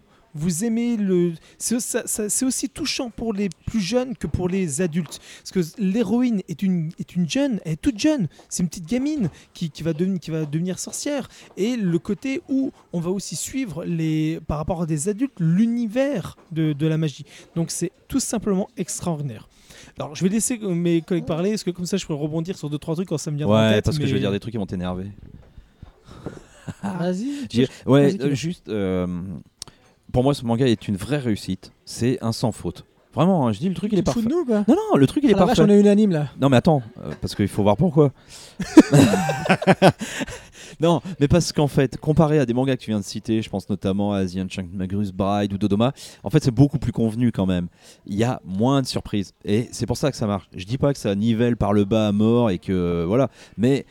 euh, C'est un est, seinen. Ma fille, l'a- ma fille, elle l'a lu parce qu'elle euh, voilà, elle tombe pour bah, Harry Potter, tous les machins là. bah, Elle l'a lu, il lire aucun du problème. seinen. Oui, bien sûr, je le ferai. Oh, mais attends, tu sais pas vers quoi ça va. Oui, j'ai- mais c'est un scène comme l'est aussi, euh, comment ça s'appelle, une sacrée mamie. Une sacrée mamie, ça s'adresse pour les adultes, mais les enfants peuvent lire parce qu'on suit l'histoire Ouais, de cet enfant. C'est même conseillé. mais voilà, mais c'est un seinen. C'est pas un shoujo, a c'est un pas un shonen. C'est un seinen. Puis Et la construction, elle est c'est pas, seinen, seinen euh, réellement. Oui, mais c'est un seinen, comme tu dis, c'est un fond dur parce qu'on découvre dedans. Mais quand tu regardes un Ghibli, tous les Ghibli ne sont pas pour les enfants et pourtant ils peuvent les regarder, mais Ouais, il y a un fond dur. Mais c'est exactement la même chose. C'est pour ça que je, je le dis, ça s'adresse aussi bien aux enfants qu'aux adultes, mais c'est un seinen, oui.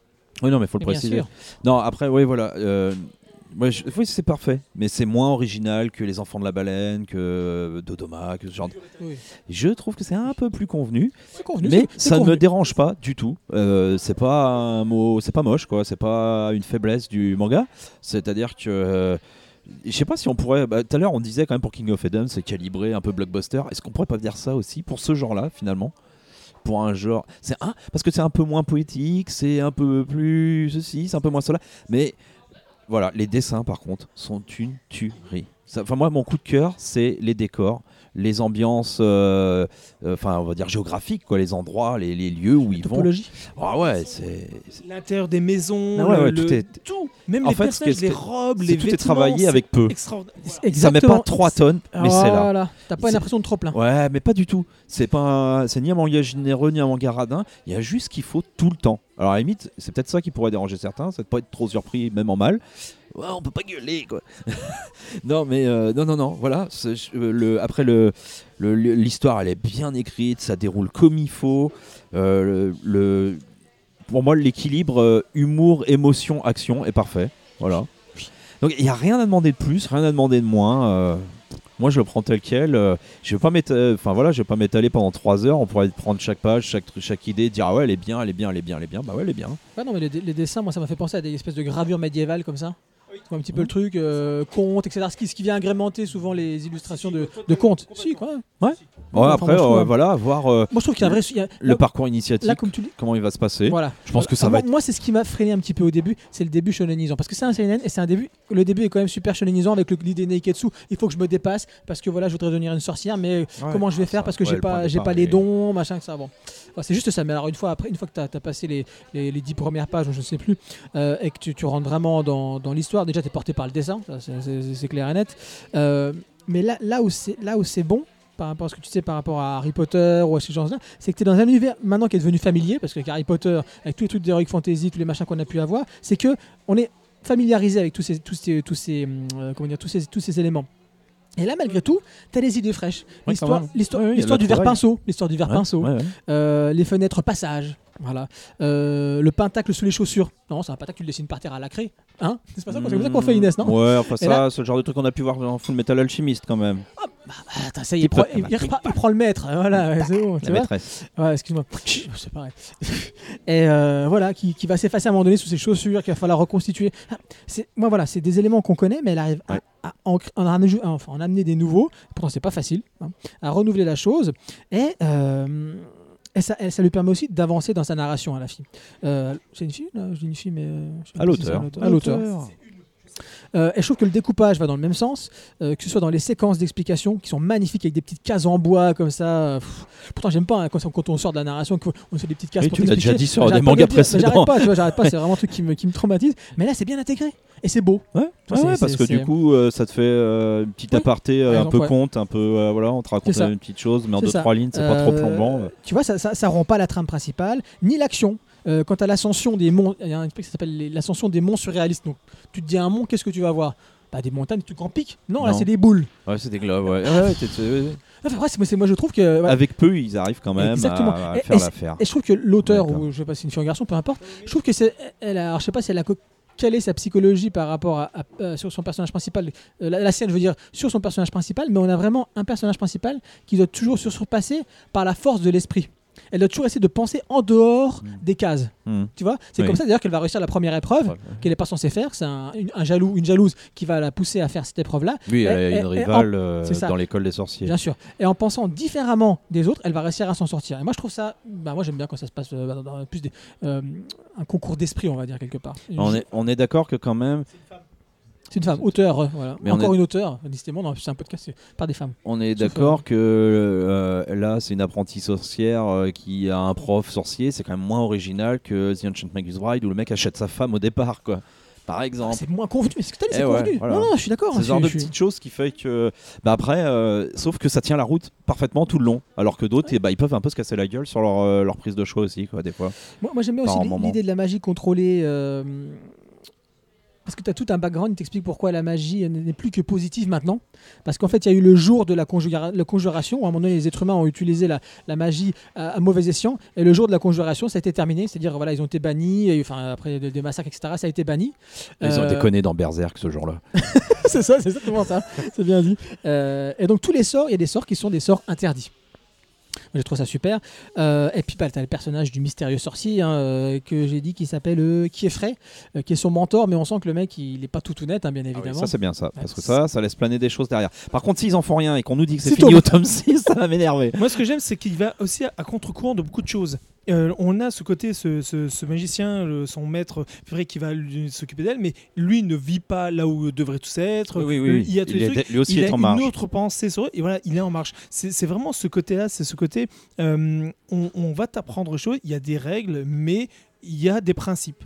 Il y a Ouais, ça et tombe des principes. Toujours Et juste voilà. pas loin, juste à côté comme ça. il faut. moi, quand j'ai lu ça, ça m'a vraiment fait penser. euh, moi, je suis un amoureux des contes de j'a- J'adore ce- cette, am- cette ambiance-là.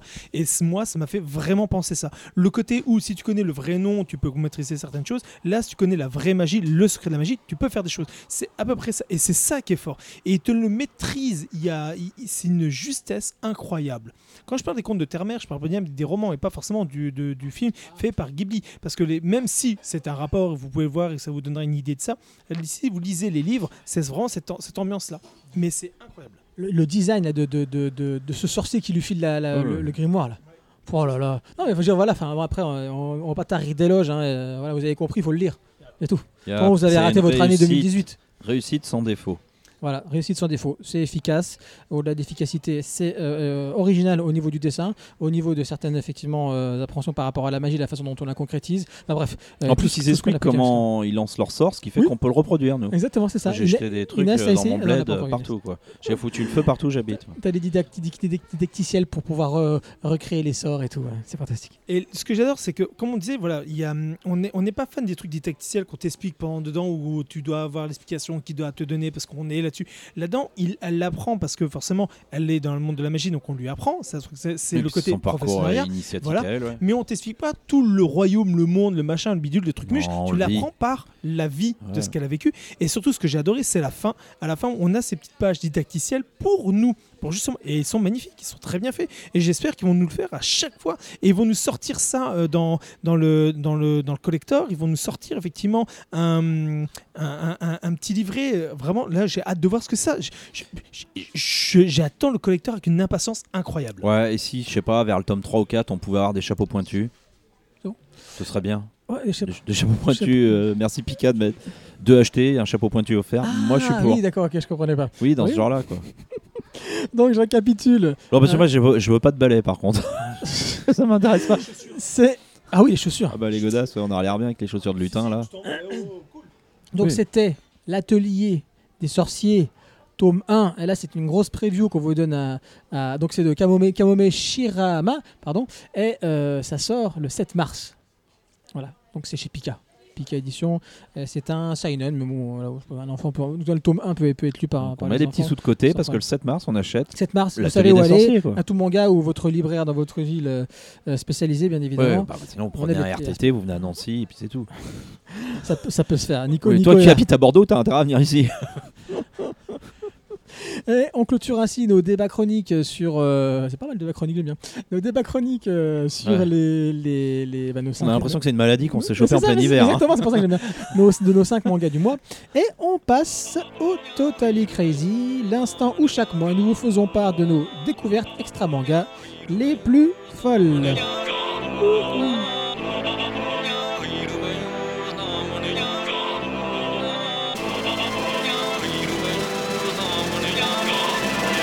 Par Nico. J'ai envie aujourd'hui. Hein Nico est là Nico. Nico qui va nous parler de l'animé, du, du film d'animation Hirone Hime de Kenji Kimayama. Vas-y Nico. Euh, je ne l'ai absolument pas vu sortir au cinéma. J'étais complètement mais la- largué sur celui-ci. Et Sorti dans trois salles en France, ça se trouve. Bah, euh, écoute, euh, il était euh, chez nous euh, au, au- comment ça s'appelle au, au caméo et euh, c'est une copine qui me dit euh, Eh, au fait, euh, il y a un film à aller voir, ça, ça s'appelle. euh, Je dis C'est quoi? C'est quoi ça? De quoi? C'est quoi ton truc? Et je suis allé le voir. Je suis sorti de là. Je dis mais mais c'est génial. J'ai passé un super bon moment. C'est super beau. J'avais vu, bon, pas encore en entier parce que je l'ai toujours pas vu la fin de, de Yurnem, que je suis un, que je suis grand grand fan de cette construction. Et ben c'est à peu près dans cet esprit-là de construction, d'ambiance, mais avec euh, le côté un peu euh, ésotérique, euh, tout du moins. euh, on va vraiment dans les, dans- on plonge dans, on plonge dans le rêve de, de, de vie d'une jeune fille. Et J'adore cette, cette approche. C'est un, film d'animation qui est basé sur la- aussi bien la technologie que le rêve. On parle aussi bien de cette vie de cette jeune fille qui va rêver de ses rêves. Elle, elle- elle en- elle en vit toutes ses aventures. Et On se rend compte que ces aventures de ses rêves sont des métaphores aussi bien de sa vie qu'elle vit aujourd'hui par rapport à une situation qu'elle a parce que son père a quelque chose qu'un grand groupe veut récupérer et apparemment par rapport à sa mère qui est morte et tout ça. Et c'est magnifique. Euh, c'est extraordinaire. C'est compliqué à expliquer, mais en gros, on va suivre l'histoire d'une jeune fille qui euh, vit avec son père dans un petit village, qui répare toutes les bagnoles, et il a une tablette un peu cassée, un peu, et de cette tablette-là, il est capable de, de faire des choses extraordinaires avec euh, les voitures et les programmations des voitures euh, euh, de- de- des autres. Et la grande firme internationale veut sa tablette. Pourquoi? Parce qu'apparemment dedans il y aurait quelque chose et ils vont tout faire pour l'avoir. Et comment essayer justement avec cette jeune fille de euh, cacher cette tablette, euh, euh, être poursuivie par des gens dans, dans de cette firme multinationale. On a en même temps on suit les rêves de cette jeune fille qui devient une, héroïne un peu style pirate qui euh, doit euh, justement combattre cette firme qui sont des grands méchants un peu mé- mé- médiéval fantastique. C'est extraordinaire. Vraiment je vous le conseille. Et plus vous avancez, plus vous commencez à voir le, le- le- le parallèle entre ces deux histoires, la véracité des histoires, et d'où vient cette histoire-là. Et c'est tout simplement magnifique. Je suis arrivé sur la fin, on s'est arrivé sur cette scène, et on se dit, waouh, mais waouh, mais c'est, ouais, trop bien. Et plus vous avancez, plus vous vous rendez compte, en fait, que tout a un rapport dedans, tout a à réfléchir. C'est un conseil que je vous donne, vraiment, film à voir, dans l'esprit d'un Ghibli, dans l'esprit d'un Your Name, dans l'esprit dans cette construction-là, à voir impérativement, je vous le conseille et concède, c'est vraiment une merveille. Merci Nico. Inès, tu vas nous parler de Nier Automata. Euh, pas- finalement, non. Parce que vu que tu en as parlé. J'en ai parlé rapidement. J'ai parlé des réussites japonaises en 2017. non, je vais euh, parler d'autre chose, comme ça, ce sera plus court. Euh, vu que j'ai- j'ai- j'ai. C'est mal ce que tu me fais. J'ai pas acheté de manga ce mois-ci, mais j'ai acheté des poèmes, un recueil de poésie. Et Haiku Un recueil. Euh, je vais vous parler de Ariel, de Sylvia Plath. C'est tellement, te- tellement rien à voir, mais bon, j'ai envie de parler de ça. Euh, Juste la fin du monde. Vas-y Inès. euh, Sylvia Plath est euh, une. Ça se dit une poétesse? Bah, écoute, ça te nous dire, hein, tu choisis des sujets, faut, faut assumer jusqu'au bout. Oh hein. non, mais elle est, elle est même anglaise. Poétesse et aussi bah, auteur euh, La cloche de détresse. C'est une, euh, une auteure assez connue bah, en, Am- en Amérique euh, et, en, et en Angleterre. Je crois, non, je crois qu'elle est américaine finalement. Ah, je sais plus. En tout cas, elle est anglaise. Enfin, elle parle Tu peux anglais. toujours parler de Nier Automata si tu veux. Bim, allez je m'en fiche, je continue. Et euh, Ariel, Sylvia Plath, euh, parle un peu bah, de, de sa dépression parce qu'elle s'est suicidée à 30 ans. Ça continue, qu'est-ce que je vous disais en début de podcast? Non mais c'est quoi ce truc? Non mais ces gens qui parlent même pas de trucs japonais, moi ça me tue quoi, je comprends même pas. Non, asiatique. C'est marrant, moi je parle de coréen Vas-y, vas-y Inès, vas-y, vas-y, vas-y. Ah, c'est pour changer. Et De, de Horizon Zero Dawn moi aussi je fais des conneries comme ça, je prends des jeux et des trucs qui sont même pas... euh, de toute manière, elle buvait du thé. Allez Inès, continue, autrement on terminera jamais, vas-y. euh, bon, bah, pas grand chose à dire à part euh, très beau recueil de poésie avec des poèmes très forts. euh, ou un, poème qui s'appelle Papa et qui raconte euh, son père euh, qui était anciennement nazi, comment elle le déteste à la fois. C'est très joyeux en fait ce, ce recueil. Vraiment à lire. T'éclates dans ta vie Inès. Si- vous trouvez que l'hiver n'est pas assez plombant, assez plombant, vous faites Reverse Age et ce recueil de poèmes. Merci Inès. hein. Alors ne lisez pas près d'une fenêtre encore une fois, hein, euh, on le rappelle, on le rappelle, éloignez-vous des fenêtres et des cordes. Voilà, c'est ça, c'est ça, c'est exactement ça. Mets-toi dans ta salle, euh, pas dans la salle de bain, surtout pas dans la salle de bain non plus. euh. C'est la dépression en moi, faut que, faut que je lise des trucs tristes. Non, voilà, j'avais envie de, de faire ça. Vu que j'ai pas lu de manga, bah, j'ai lu des, des poèmes. Très bien Inès, rappelle-nous, rappelle-nous le titre. Ariel Ariel. Ariel. Ariel comme Ariel. Ouais. Ariel de A-R-I-E-L. Sylvia Plath. Sylvia Plath. Ok, Ou Plath. d'accord. Plath. Plath. Ah ouais, Plath. d'accord. Ok, ok, ok. Moi, je dis, mieux compris qu'elle était anglaise. c'est c'est l'accent. mal, c'est mal, c'est mal, c'est mal.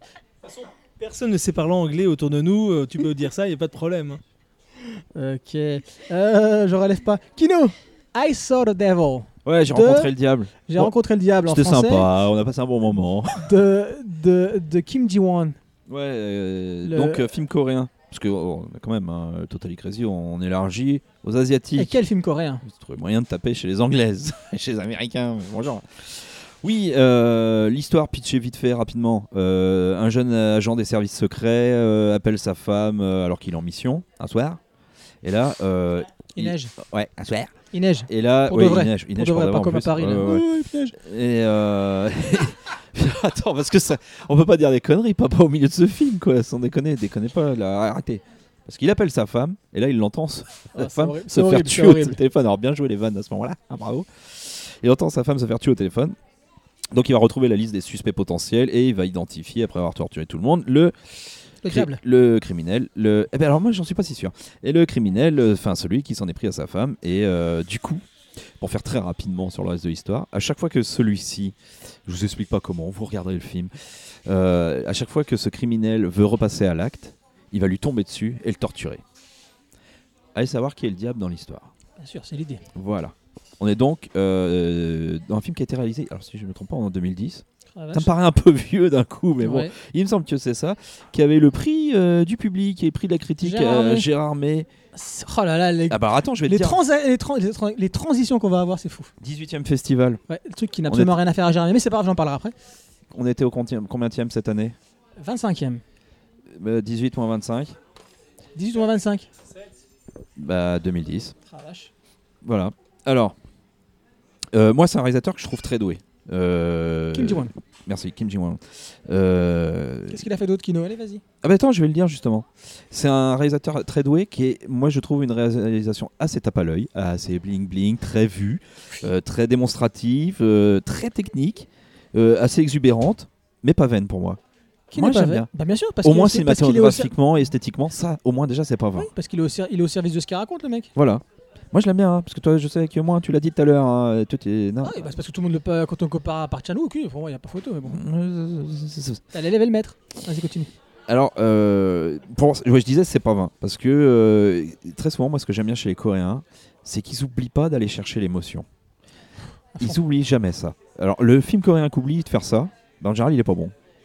Ou est moins bon. Tunnel. Moins bon, ça, par exemple.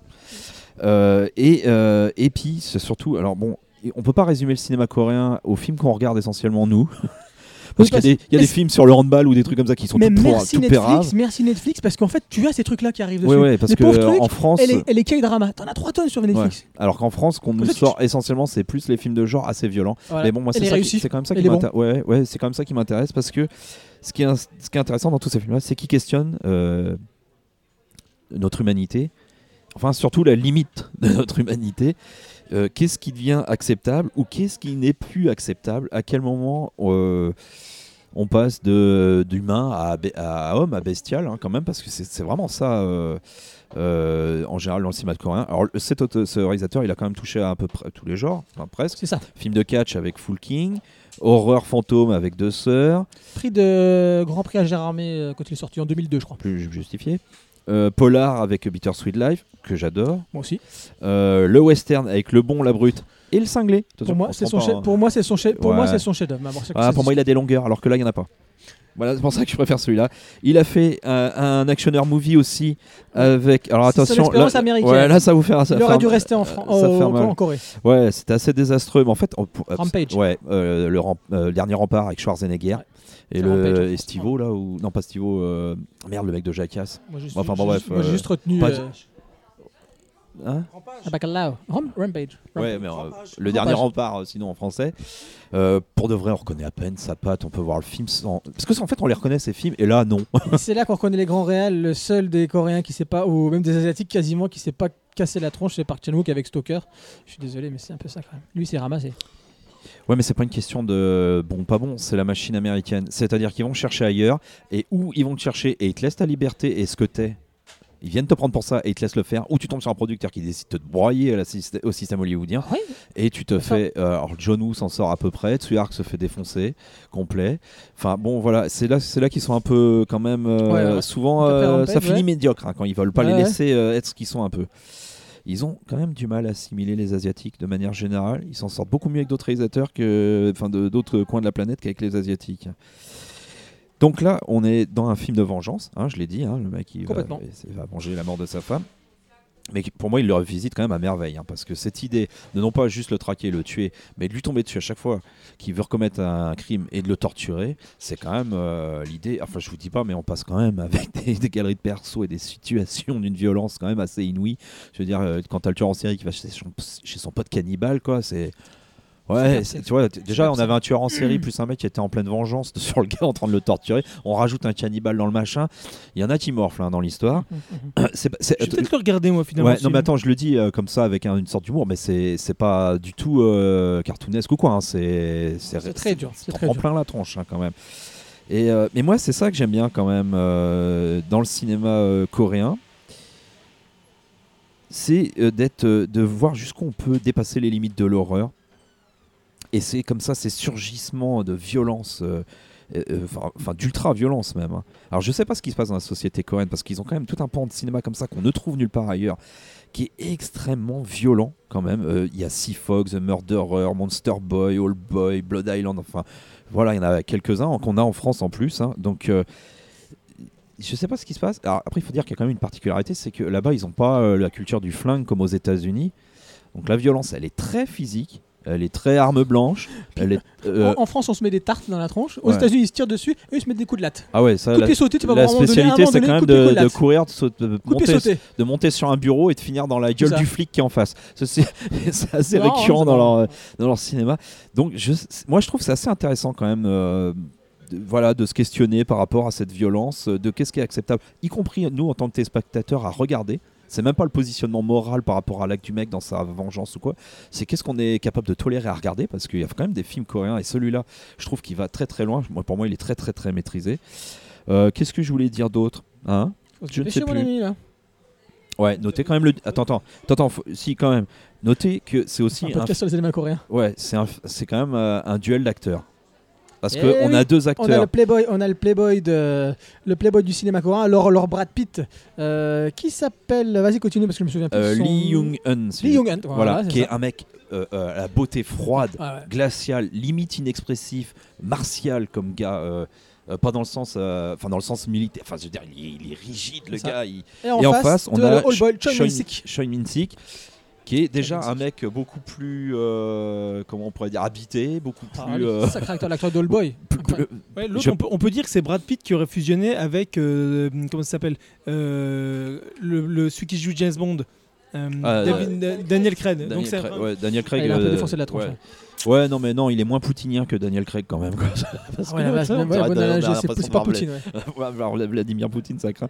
Donc, et Choi Min-sik, qui est quand même, voilà, qui est beaucoup plus, un jeu beaucoup plus euh, habité, bestial. euh, donc, c'est très. Alors, le beau gosse, c'est l'agent secret. Ouais. Donc, c'est censé être quand même le mec qui a la morale pour lui parce qu'il se venge. Et qui on encore, mais on froid, ouais. quoi.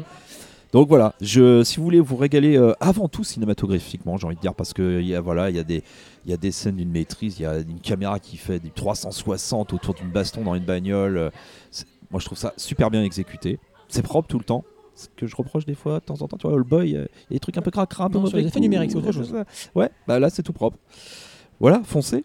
Euh, basculez euh, vers l'horreur et allez rencontrer le diable et faites-vous une idée de, duquel des deux est le pire et voire même euh, de vous dans l'histoire accepter de regarder ça, euh, ce que ça peut induire comme question. Et en parlant de rencontrer le diable et, et de festival de Gérard Armé, hein, parce que rappelons que ce film, euh, donc euh, I Saw the Devil de euh, Kim Ji-won, a eu le prix du public et le prix de la critique à Gérard Armé au 15e, au 18e festival, donc il y a 7 ans. Euh, c'est ça 8 ans? 7... Oui, c'est... qu'est-ce que je dis 7 ans, c'est ça. Euh, donc moi j'ai été là cette année, hein, ça vient de se terminer. C'était de mercredi dernier euh, à mercredi 1er février jusqu'à, jusqu'au dimanche, donc c'est 6 jours. 4 jours, si je raconte. 5 jours 4 jours. Euh, On n'a pas fait bac S. hein. on n'a pas fait est-ce que vous pouvez l'entendre Tout à fait. Et moi, donc, je vais vous parler un petit peu bah, des, des films japonais euh, qu'il y avait à Gérard Armé, parce que chaque année, il y, a, il y a des films asiatiques obligatoirement. Euh, il y a eu même un moment où il y avait toute la mode euh, des, des rings et compagnie, où chaque année, tu tapais 2-3 films de fantômes asiatiques, t'en pouvais plus. Il y en avait des très bons, mais Deux au bout d'un moment- t'en pouvais plus. Deux heures en plus. Non, Donc, deux sœurs. Ah, deux sœurs, oui, tout à fait, bah, qui, a eu- qui avait eu un, qui avait eu le Grand Prix. Oh, je me souviens. Oui, deux heures. On pouvait plus. Et, euh, et oui, je me rappelle, pour le pour l'anecdote, t'avais avais Boringer qui était dans la salle et il y avait Rétribution de bah, Kiyoshi Kurosawa, donc je vais vous parler parce qu'il avait un film encore cette année. Et euh, et c'était c'est vrai qu'il y a des moments qui étaient assez risibles dans le film, faut reconnaître. Et c'était très lent, comme toujours chez Kiyoshi Kurosawa. Ah ouais, non, mais lui. Et là, à un moment, arrière don- avec le à un moment donné, t'as qui s'est exclamé tout fort dans la salle comme un beauf. Je suis désolé. hein. Je sais plus ce qu'il avait sorti comme, comme une éculation. Et euh, voilà, en pleine salle, dans la salle de projection, alors que tout monde était en cours. mais hein, sur les films asiatiques, on a le droit ah, de faire ça. c'est- Non, mais il n'y avait pas le lieu de rire à ce moment-là. Bah, mais je Ouais, sais ouais, bien. c'est- Euh, donc voilà, donc cette année à Gérard Armé, il y avait deux films. euh, Dans les Vosges, hein, pour ceux qui connaissent pas. Oui, dans les Vosges, oui, le, film festival euh, du film fantastique de Gérard Armé, Fantastica. Voilà, c'était la Là-haut. 25e édition. Là où il n'y a Euh, plus rien. Et on avait deux films asiatiques. On avait Là où Ron trouve pas de McDo. Oui, c'est vrai en plus. Le, le premier qui s'appelait, c'est un titre américain, vous allez, vous allez rigoler, c'est Downrange. Euh, de Ah, ah, de Ryuhei euh, Kitamura, parce que le titre anglais, quoi. c'est un film japonais, mais le titre anglais. Attends, De- ça se trouve, c'est le titre français, mais en anglais. On est capable. On est capable. Donc c'est de Ryuhei Kitamura qui a fait. Tu devrais savoir, toi, c'est toi qui m'as fait laisser les films, j'aime pas du tout ce réalisateur. Alors, lequel tu veux que je cite? Voilà, Versus? celui- Ouais, Versus, c'est Avec la nana là. Ah, Azumi. Azu- Azumi. Azumi 1. Ah, bah Ah, Azumi 1, je vous conseille de le voir. Le film est presque chiant tout le long, mais à la fin, elle but 200 mecs d'affilée. Ah. Et juste pour ça, c'est très bon. C'est une adaptation d'un manga hein, au passage. Ah. Et, euh, et, ah ouais, non, mais avec le plan, avec la caméra qui lui passe au-dessus, au-dessous, là, qui tourne sans cesse, là, genre euh, Est-ce que tu dirais que c'est un bon réalisateur? Foire du trône. Non. Et Non. bah, je dirais que c'est un bon chercheur. C'est un bon chercheur, mais tu vas me dire qu'il sort de la fac de ciné. Le problème, c'est que tu as l'impression, il a fait quand même pas mal de films, mais que le mec, il est toujours sorti de fac de Ouais, cinéma. mais quand il te fait un film sur un duel euh, seulement deux heures avec un duel qui Eh dure bah, deux heures, très bien. moi je kiffe. Très quoi. bonne introduction, Moi, je vais en parler rapidement parce qu'il faut qu'on termine le podcast. Euh, Dan Range, c'est la même chose. Tu as un concept, tu as une bagnole qui est dans une espèce de. Pas de désert américain parce qu'il y a quelques arbres dans mais bon, dans la, dans la cambrousse, on va dire cambrousse américaine. Oh on pense qu'il y a une panne d'essence, mais non, paf, pour nous spectateurs, ironie dramatique, on a vu qu'il y a une balle qui a percuté le pneu de, la bagnole. La bagnole s'arrête comme par hasard à cet endroit-là, il n'y a pas de réseau. Oh, c'est dommage, il n'y a pas de réseau téléphonique. Et tu as 5 personnes qui sont à l'intérieur, 5 jeunes, hein, qui font du covoiturage. Bien évidemment, dedans, tu as une, asiatique pour dire quand même c'est Kitamura qui a fait le film. Euh, voilà, Ah, merci, clin d'œil. Euh, et tu as un sniper qui va leur tirer dessus euh, pendant une heure et demie de film. J'aime bien les snipers. Voilà.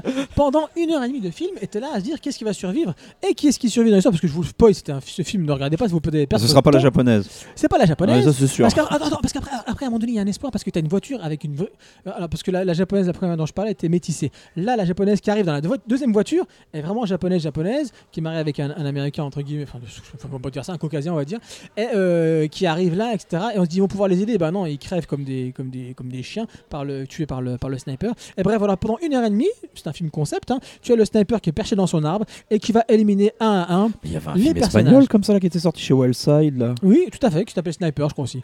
Mais euh, bon, c'était pas. Ouais. Voilà. Et donc là, bon, bah, encore une fois, pour moi, c'est réalisé avec les pieds. hein. Euh, je suis désolé, euh, c'est- comme ça. je l'aime Euh, bien. ce- le, pire, c'est qu'on te dit que Kitamura, Ah c'est génial parce que sur, le, sur remake de Twin, de Twin Peaks, sur le remake de Twin Snakes, qui est le remake de Metal Gear Solid de 1, euh, les cinématiques sont réalisées par Kitamura. Et les mecs ils disent ah oui c'est quand même mieux que c'est quand, que- quand c'est Kojima qui réalise. Je dis, Non là il faut, faut arrêter de attendez, déconner. les mecs, euh, tous les mecs qui connaissent un peu le cinéma et qui connaissent les, les œuvres de, de Kojima, on se dit pourquoi ce mec-là fait pas du cinéma quoi tu vois. Ah, Et là, ils disent. non, mais- enfin bref. Donc ce film-là ne fait que euh, confirmer ce que je pense. Euh, Kitamura, arrête de cinéma. Et je Non, parlerai mais il faut le voir, c'est comme un chercheur au CNRS. Il trouve pas tout le temps. ouais, j'abuse. Ah, c'est méchant. Non, ça. mais il tente plein de trucs, c'est pour ça que je dis ça. Ouais, puis, quoi. ah, puis je fais rapidement parce que bon, j'ai j'ai adoré, il va sortir en salle de toute façon celui-là. Kitamura, je pense pas, ce sera un direct DVD. Par contre, il y a le Kiyoshi Kurosawa euh, qui s'appelle Avant que nous disparaissions. Et là, c'est super. Bon, pour ceux qui connaissent pas Kurosawa, c'est euh, celui qui a fait Kairo, euh, qui a fait euh, Charisma, euh, qui a fait, il a fait, il a tourné en France il y a pas longtemps avec Tahar Rahim et, Ouais, Olivier. Gourmet. Le film pas, pas creepy, c'est son dernier creepy. Celui d'avant qui s'appelait La Chambre Noire. Voilà, très beau film. Il y a un, bon, comme toujours chez lui, à un moment donné, ça bascule. Ça bascule pas toujours très bien. Euh, là, pour le coup, c'est excellent. C'est l'histoire de- d'une invasion extraterrestre euh, complètement déjantée, un peu comme euh, bah, ça m'a fait beaucoup penser à, à, à Sano. euh, là, on en a parlé. DDDDD. Voilà, de moi, euh, DD, euh, de moi, euh, Oh, te lance pas, machin reste avec voilà, DDD. Distraction. là-dessus. Euh, et donc, t'as- c'est une histoire chorale. Tu as le mari. euh, T'as le mari de- de- d'une Dana euh, qui est snatché, donc c'est un, un extraterrestre qui rentre dans son corps. Euh, voilà. Qui a- Ouais, c'est comme les bonus snatchers, c'est pareil, c'est le même principe des bonus snatchers. C'est une histoire chorale dans, dans trois cas différents et ils vont devoir se réunir, ces trois extraterrestres-là, parce qu'ils veulent bien évidemment conquérir le monde. Et c'est drôle, ça dit plein de choses sur l'humanité, euh, c'est bien écrit, c'est pas trop long, je trouve pas que c'est beau, comme toujours, hein, les cadrages sont incroyables. C'est-à-dire euh, que pour une chez fois, tu regardes un de ses films et tu perds pas deux ans d'espérance de vie. Non, C'est cool. mais moi j'aime beaucoup Kurosawa. Moi, j'ai vu trois films. bah, du coup, Non, je dépasserai pas les Non, mais ce, 75 ans. ce que- ce que je veux dire, c'est Kurosawa. Ce que je veux dire, c'est Kurosawa. chez Kurosawa, c'est que euh, euh, il est très, proli- très prolifique en ce moment, euh, enfin depuis toujours, mais en ce moment encore plus. Et euh, là, il enchaîne vraiment les, les bons films. En Il général, fait- ces films engagent peu aussi. non Donc moi, je vous conseille, pour lui, si vous voulez, après je vais m'arrêter là-dessus. Si je vous conseille des films de Kurosawa, je vous conseille Kairo, qui est un de ses premiers films, et euh, du moins est sorti en France, qui est très bon. Le Deep Tip, qui est sorti il y a deux ans, je crois, qui s'appelle Shokusai, euh, histoire de femmes. Il aime beaucoup les femmes, et il Ça, traite oui. de façon magnifique. Et le dernier, qui, qui s'appelle Avant que nous disparaissions. Alors, il va sûrement sortir en salle, j'espère.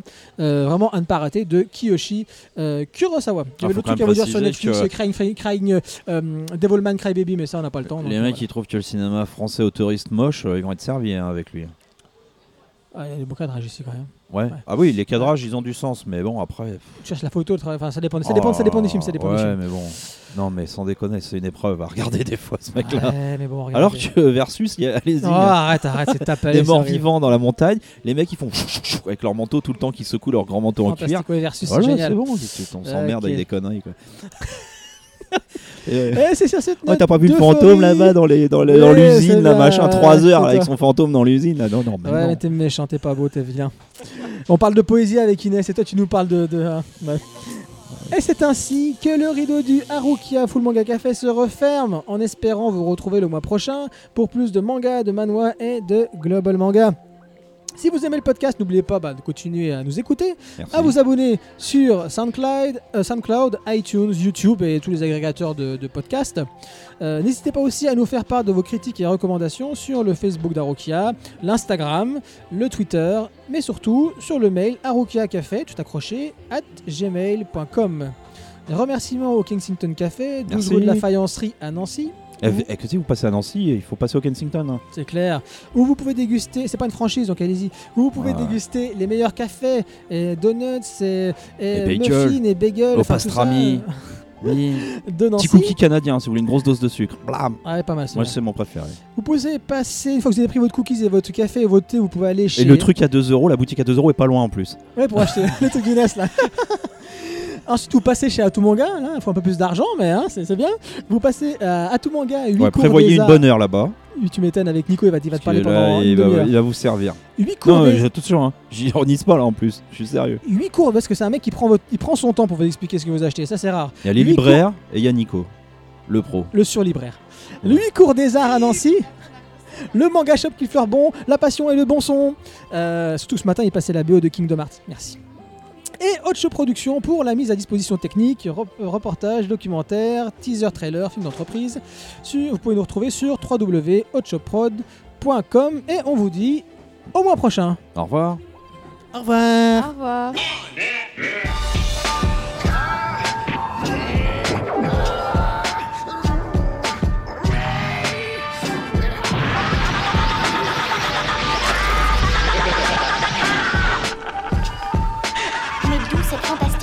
Et cette énergie peuvent-elles venir